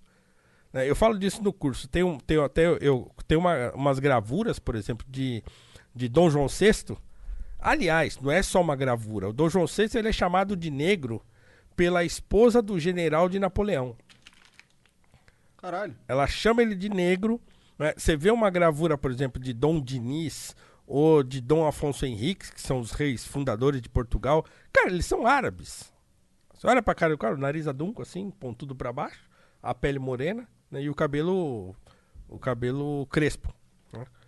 Então, assim, os portugueses é, é, tem lá, acho que 12 povos que, que, que formam o povo português e tal. Então, é, a tese do racismo ela vai se estabelecer no final do século XVIII. E aí que ela vira um argumento né, a favor da escravidão. Ah, não, a gente escravizar porque esse é um povo atrasado, tal, não sei o que lá. É claro que na cultura popular, por exemplo, né, quando você, por, por exemplo, um dos grandes, o que eu, o que eu, eu inclusive escrevi isso quando eu tratei do, do a relação da Igreja Católica com a escravidão. Tem um, um padre jesuíta chamado Jorge Bense que escreveu um, um livro. Agora eu não lembro o título direito, mas ele, ele, ele isso século XVII como é que os senhores tinham que tratar os escravos. Então, assim, ele estava preocupado, porque tinha muita crueldade, né? E aí, então, ele tenta estabelecer umas regras. Assim, não, você não pode pegar o sujeito e amarrar lá e detonar e não sei o que, tal, tal, tal, tal. Mas a concepção dele a respeito do africano é totalmente racista, assim, de dizer que o negro é mais propenso à licenciosidade, o negro é mais propenso à preguiça, e que ele tem que ser mesmo doutrinado, e que se você deixar ele solto, ele vira um bicho do mato tal.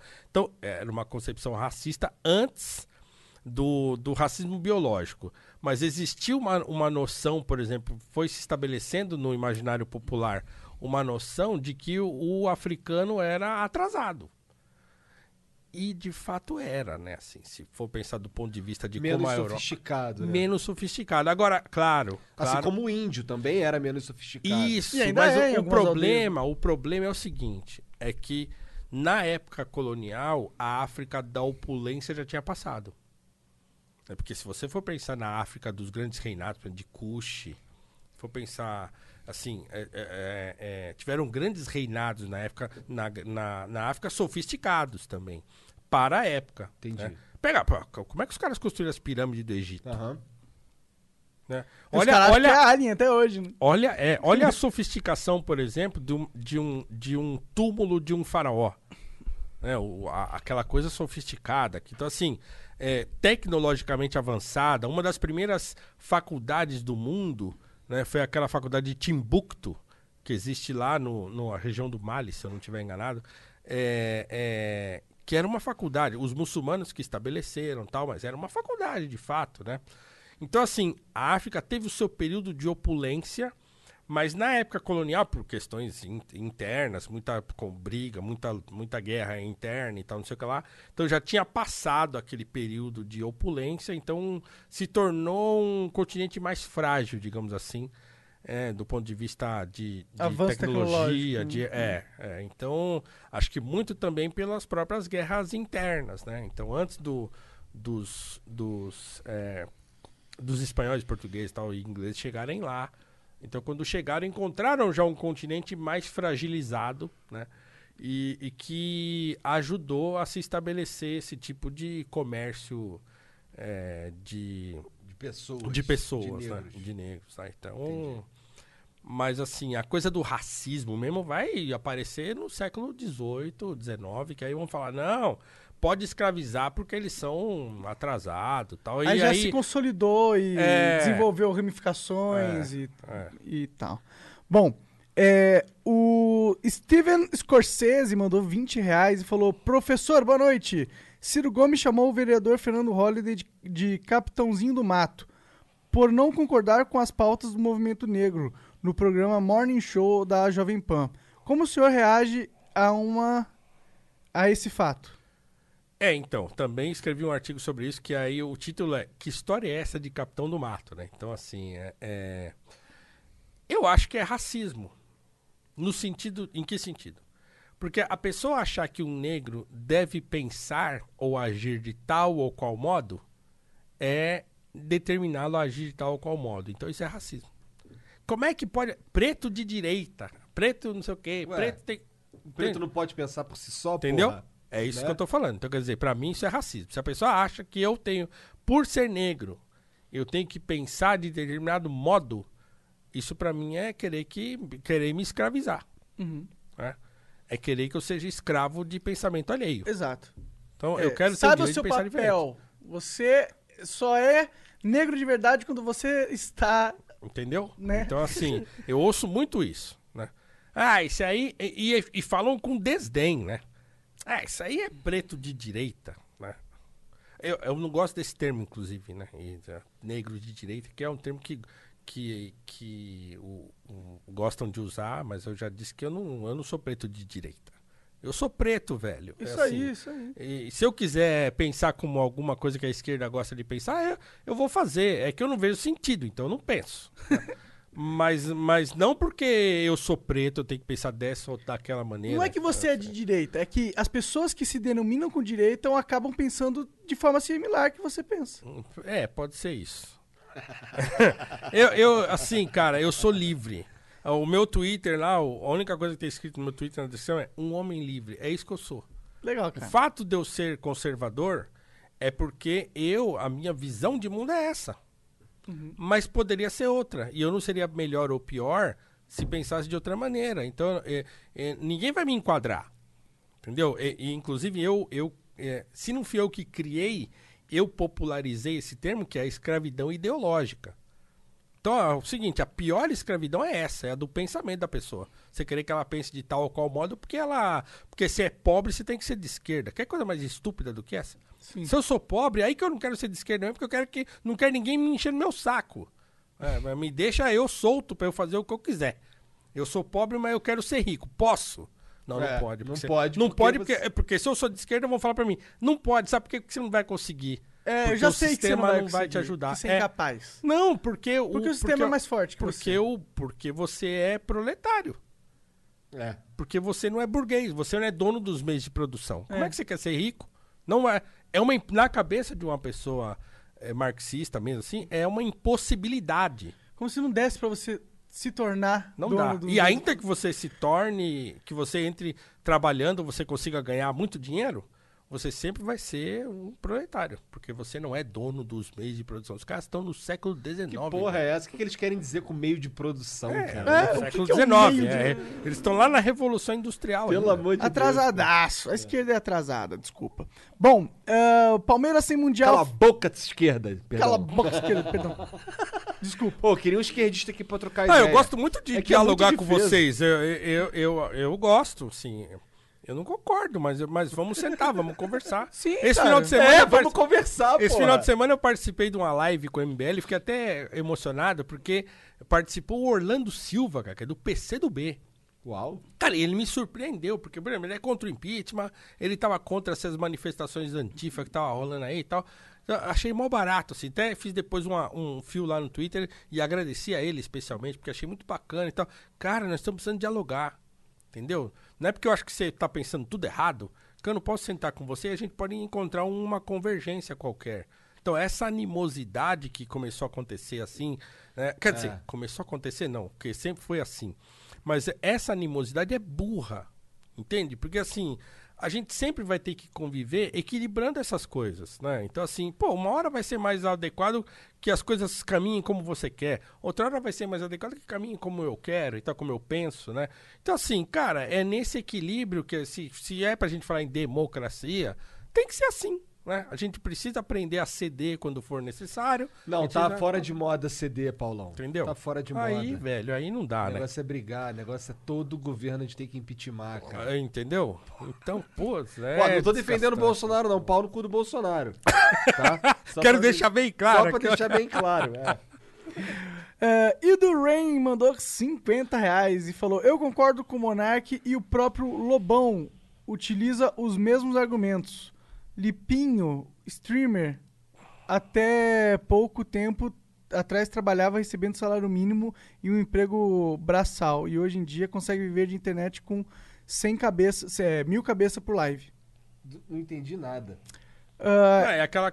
Co- É, aquela coisa que você falou de que hoje que tem muito se- mais possibilidades. Ah, né? tá, É. tá, tá, entendi sim. É, é isso que ele tá falando, né? Tá. E eu concordo. Hoje, A internet- a internet internet ampliou é- muito A internet é um grande divisor de águas Sim, da, sim, da humanidade. sim, isso sim, aí sim. é, pra mim, é inegável. Bom, o Ra- Raul Melo mandou vintão e falou, por que você não transforma o curso em um livro? É isso que eu tô fazendo. Ah. Aliás, eu estou devendo, hein? Já faz tempo. O meu editor está pistola. Ele nem fala nada. Ah. Ele fala nada porque ele é uma pessoa. Ele vai pro céu. Mas é isso. É isso. Sim. O, o- o curso é o esqueleto do livro. Da hora, da hora. Lembrando que você pode ir no site que tá na descrição. Você pôs, Jean? Você pôs? Depois tu olha lá. É, e você pulou um cara. Pulei? Palme- Palmeiras sem Mundial. Você começou a ler e daí não terminou. Palmeiras não tem mundial. Ah, caralho, verdade. É, professor Paulo, o que você acha de lugar de fala? É marxismo. Você precisa explicar? Não, não, não. É, a gente concorda. Não, eu tá, acho que merece uma rápida manda. explicação. Então vai. Por que, que é marxismo? Porque é o seguinte, a- a- eu escrevi, também escrevi sobre isso já. Tem um artigo meu lá longo em que eu vou às fontes. Alguém, é, é, por exemplo, eu, eu quero ler todos esses artigos aí. Eu faço o quê? Gazeta do Povo. Site do Gazeta do Povo, Gazeta do Povo procura tem lá teu nome. é, colunistas e tal, tem lá. Legal, eu, massa. certo? Então, assim, né, é, qual é o problema? Então, a ideia de lugar de fala, que quem é a grande pessoa é até é a Djamila Ribeiro, que é que escreveu um, um, um livreto lá sobre isso e tal. Então, é, cara, você não entende bulhufas. Essa é a verdade. Não tem bosta nenhuma do que tá escrito naquele troço. É uma confusão desgraçada de Foucault com mistura um monte de tralha. E para dizer o seguinte, para dizer o seguinte, olha, nós vivemos numa estrutura de poder em que cada pessoa fala de um lugar. Certo? Então, quer dizer, se eu sou pobre, preto da periferia, a minha visão de mundo é de pobre, da periferia. E aí, se você é um cara rico, playboy, mora não sei aonde, a sua visão de mundo é rico, playboy, que mora não sei de onde. E aí, quando você vai falar sobre eh, racismo, por exemplo, você fala do lugar do rico playboy que mora não sei aonde, né? E que provavelmente você não vai ter a mesma perspectiva que eu, que sou pobre, ferrado, preto, que mora na periferia. Até aí, beleza. até Ah, aí, tá beleza. bom. Isso é onde você mora, de fato, vai influenciar o modo como você vai ver a coisa.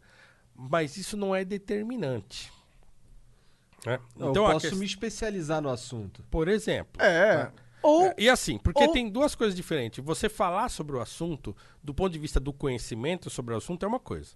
Você falar sobre o assunto do ponto de vista da experiência no assunto é outra. outra coisa. Beleza. Até aí nós estamos de acordo. Claro. O problema é que a questão, a, a teoria do lugar de fala diz o seguinte, que é, é, é, o lugar de onde você fala determina o modo como você vai ver a coisa. Eu não acho que isso seja verdade, porque ninguém é determinado por nada. Eu posso me especializar no assunto e posso falar tão bem quanto qualquer outra pessoa. Exceto se eu não tiver a experiência daquilo. E aí eu vou ouvir o que você tem a me dizer é, em relação à experiência.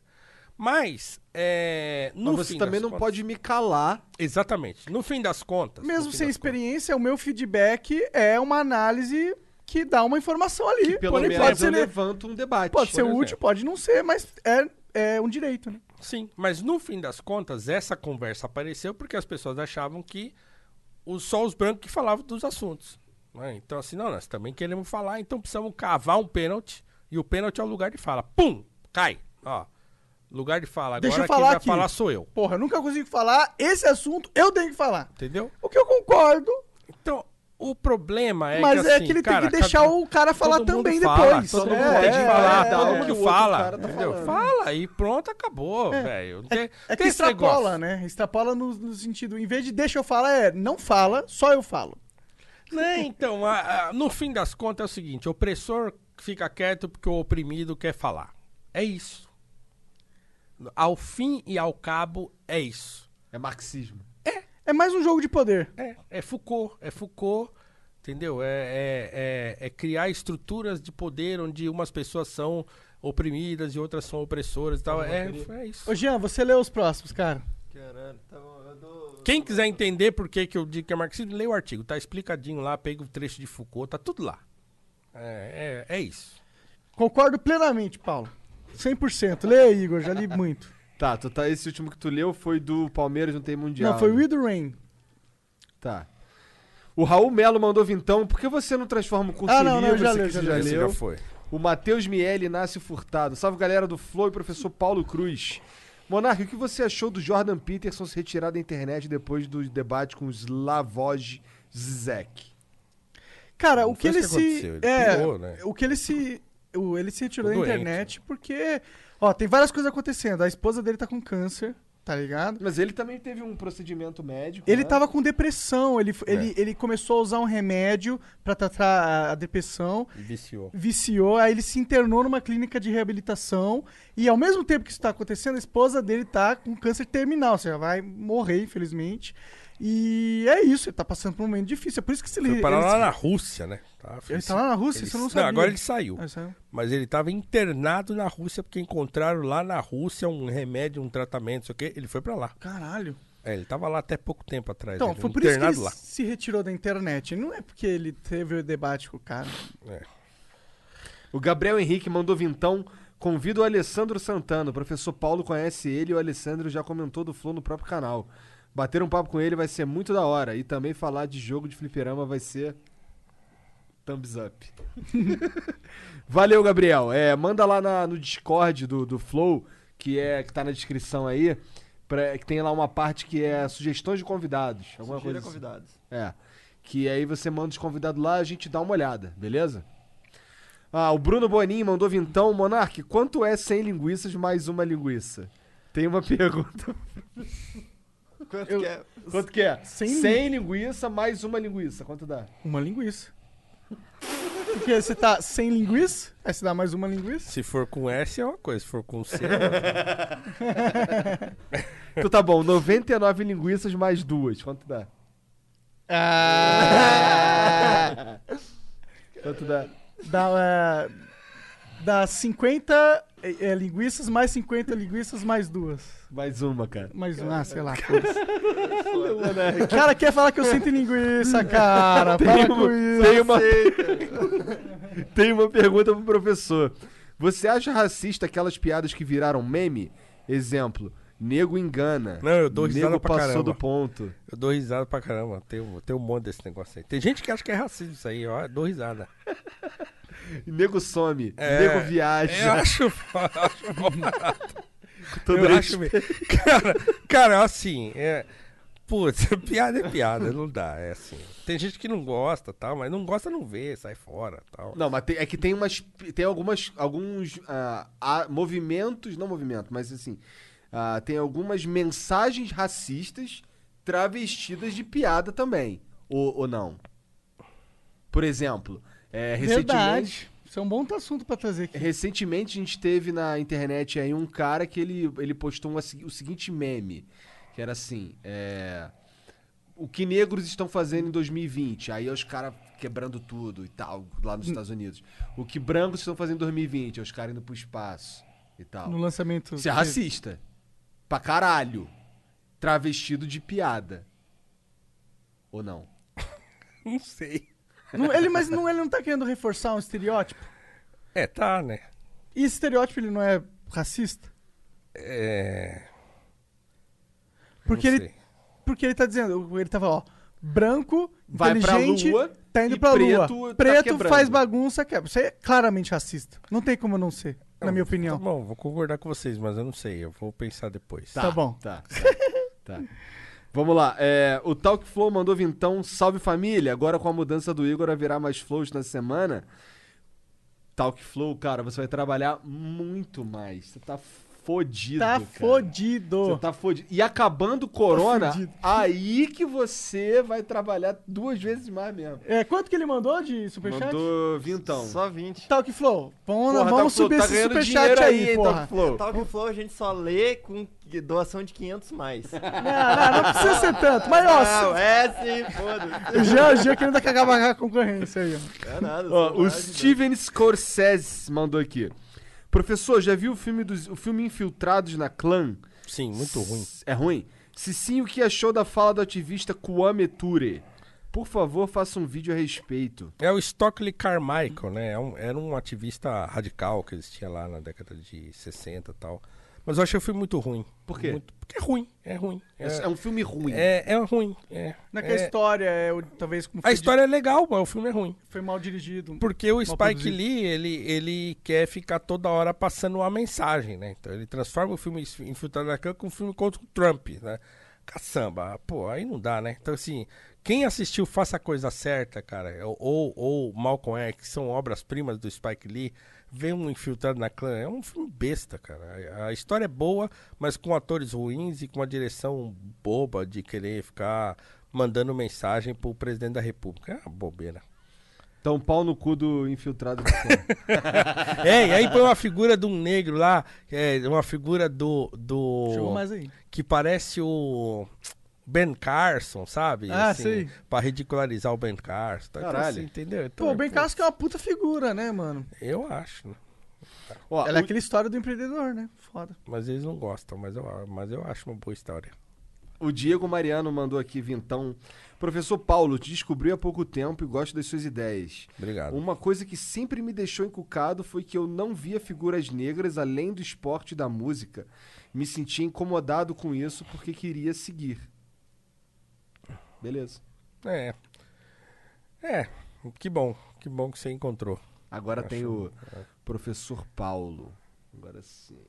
É isso então, Paulo. Muito obrigado pela moral, obrigado Senhores, pela presença. Pô, prazer. Desculpa aí que tu vai chegar em casa tarde hoje. É cara. verdade, Cara, conversamos não, aí um aqui eu sou da madrugada. é? E tá tudo Ótimo. certo. Amanhã não tenho aula de manhã, então eu tô mais sossegado. Mais tranquilo. É. Ah, e não esqueça que se você quiser comprar o curso do professor Paulo, tem aí na descrição, vai lá. E tá com 50% de desconto, hein? Olha Durante aí. esse tempo de, de pandemia e tal, eu, eu, eu baixei pela metade, né? E tá lá. Duzentão, pode dividir em 12 vezes. Nem dói. É, sete aulas Cara, com são- mais de 8 horas de conteúdo. Pô, 8 horas de conteúdo aí é bastante É, hora. Não é um curso pra negro fazer, assim, é um curso assim, você quer ter um panorama, né, da história do negro brasileiro e quer enriquecer o seu o seu a sua ferramenta para poder falar sobre esse assunto e tal, né? Então eu acho que o curso é válido, é para todo mundo. Então a gente tem que a gente melhora enquanto brasileiro. Eu quis fazer um curso que nos melhorasse enquanto brasileiros, assim, para saber da nossa história, conhecer e encontrar um caminho para esse tema do racismo. Que é um obrigado tema por dar uma sensível, né? palhinha aqui pra gente hoje aí, cara. É, pô, que nada. É, Foi um no- prazer. O, o curso tem 8 horas, aqui a gente ficou umas quase 3 horas, né? É, mas a gente falou algumas merdas também, então não foi só a aula dele.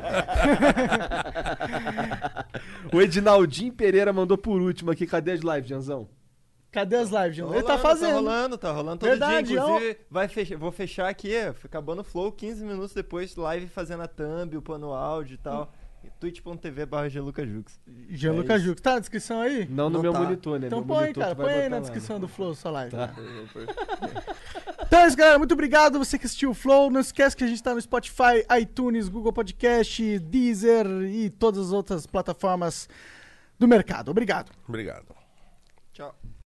How many steps do you take before you have foot pain? Hi, it's Jonathan Cotton with the Good Feet store, and the truth is, the battle between our feet and the concrete or asphalt usually winds up with our feet losing. Studies show that about 75% of people will experience some kind of foot pain by middle age.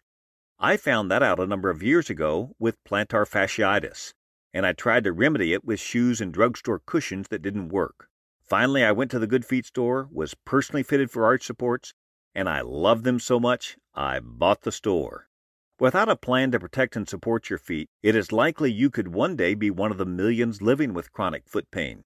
Don't wait until pain demands that you visit us. Stop by the Good Feet store today and let one of our trained arch support specialists fit you with your personal system of arch supports. The Good Feet store is located in Fairfax, Leesburg, Rockville, Baltimore and Hunt Valley, and in Annapolis in the Annapolis Harbor Center. For more information, go to goodfeet.com.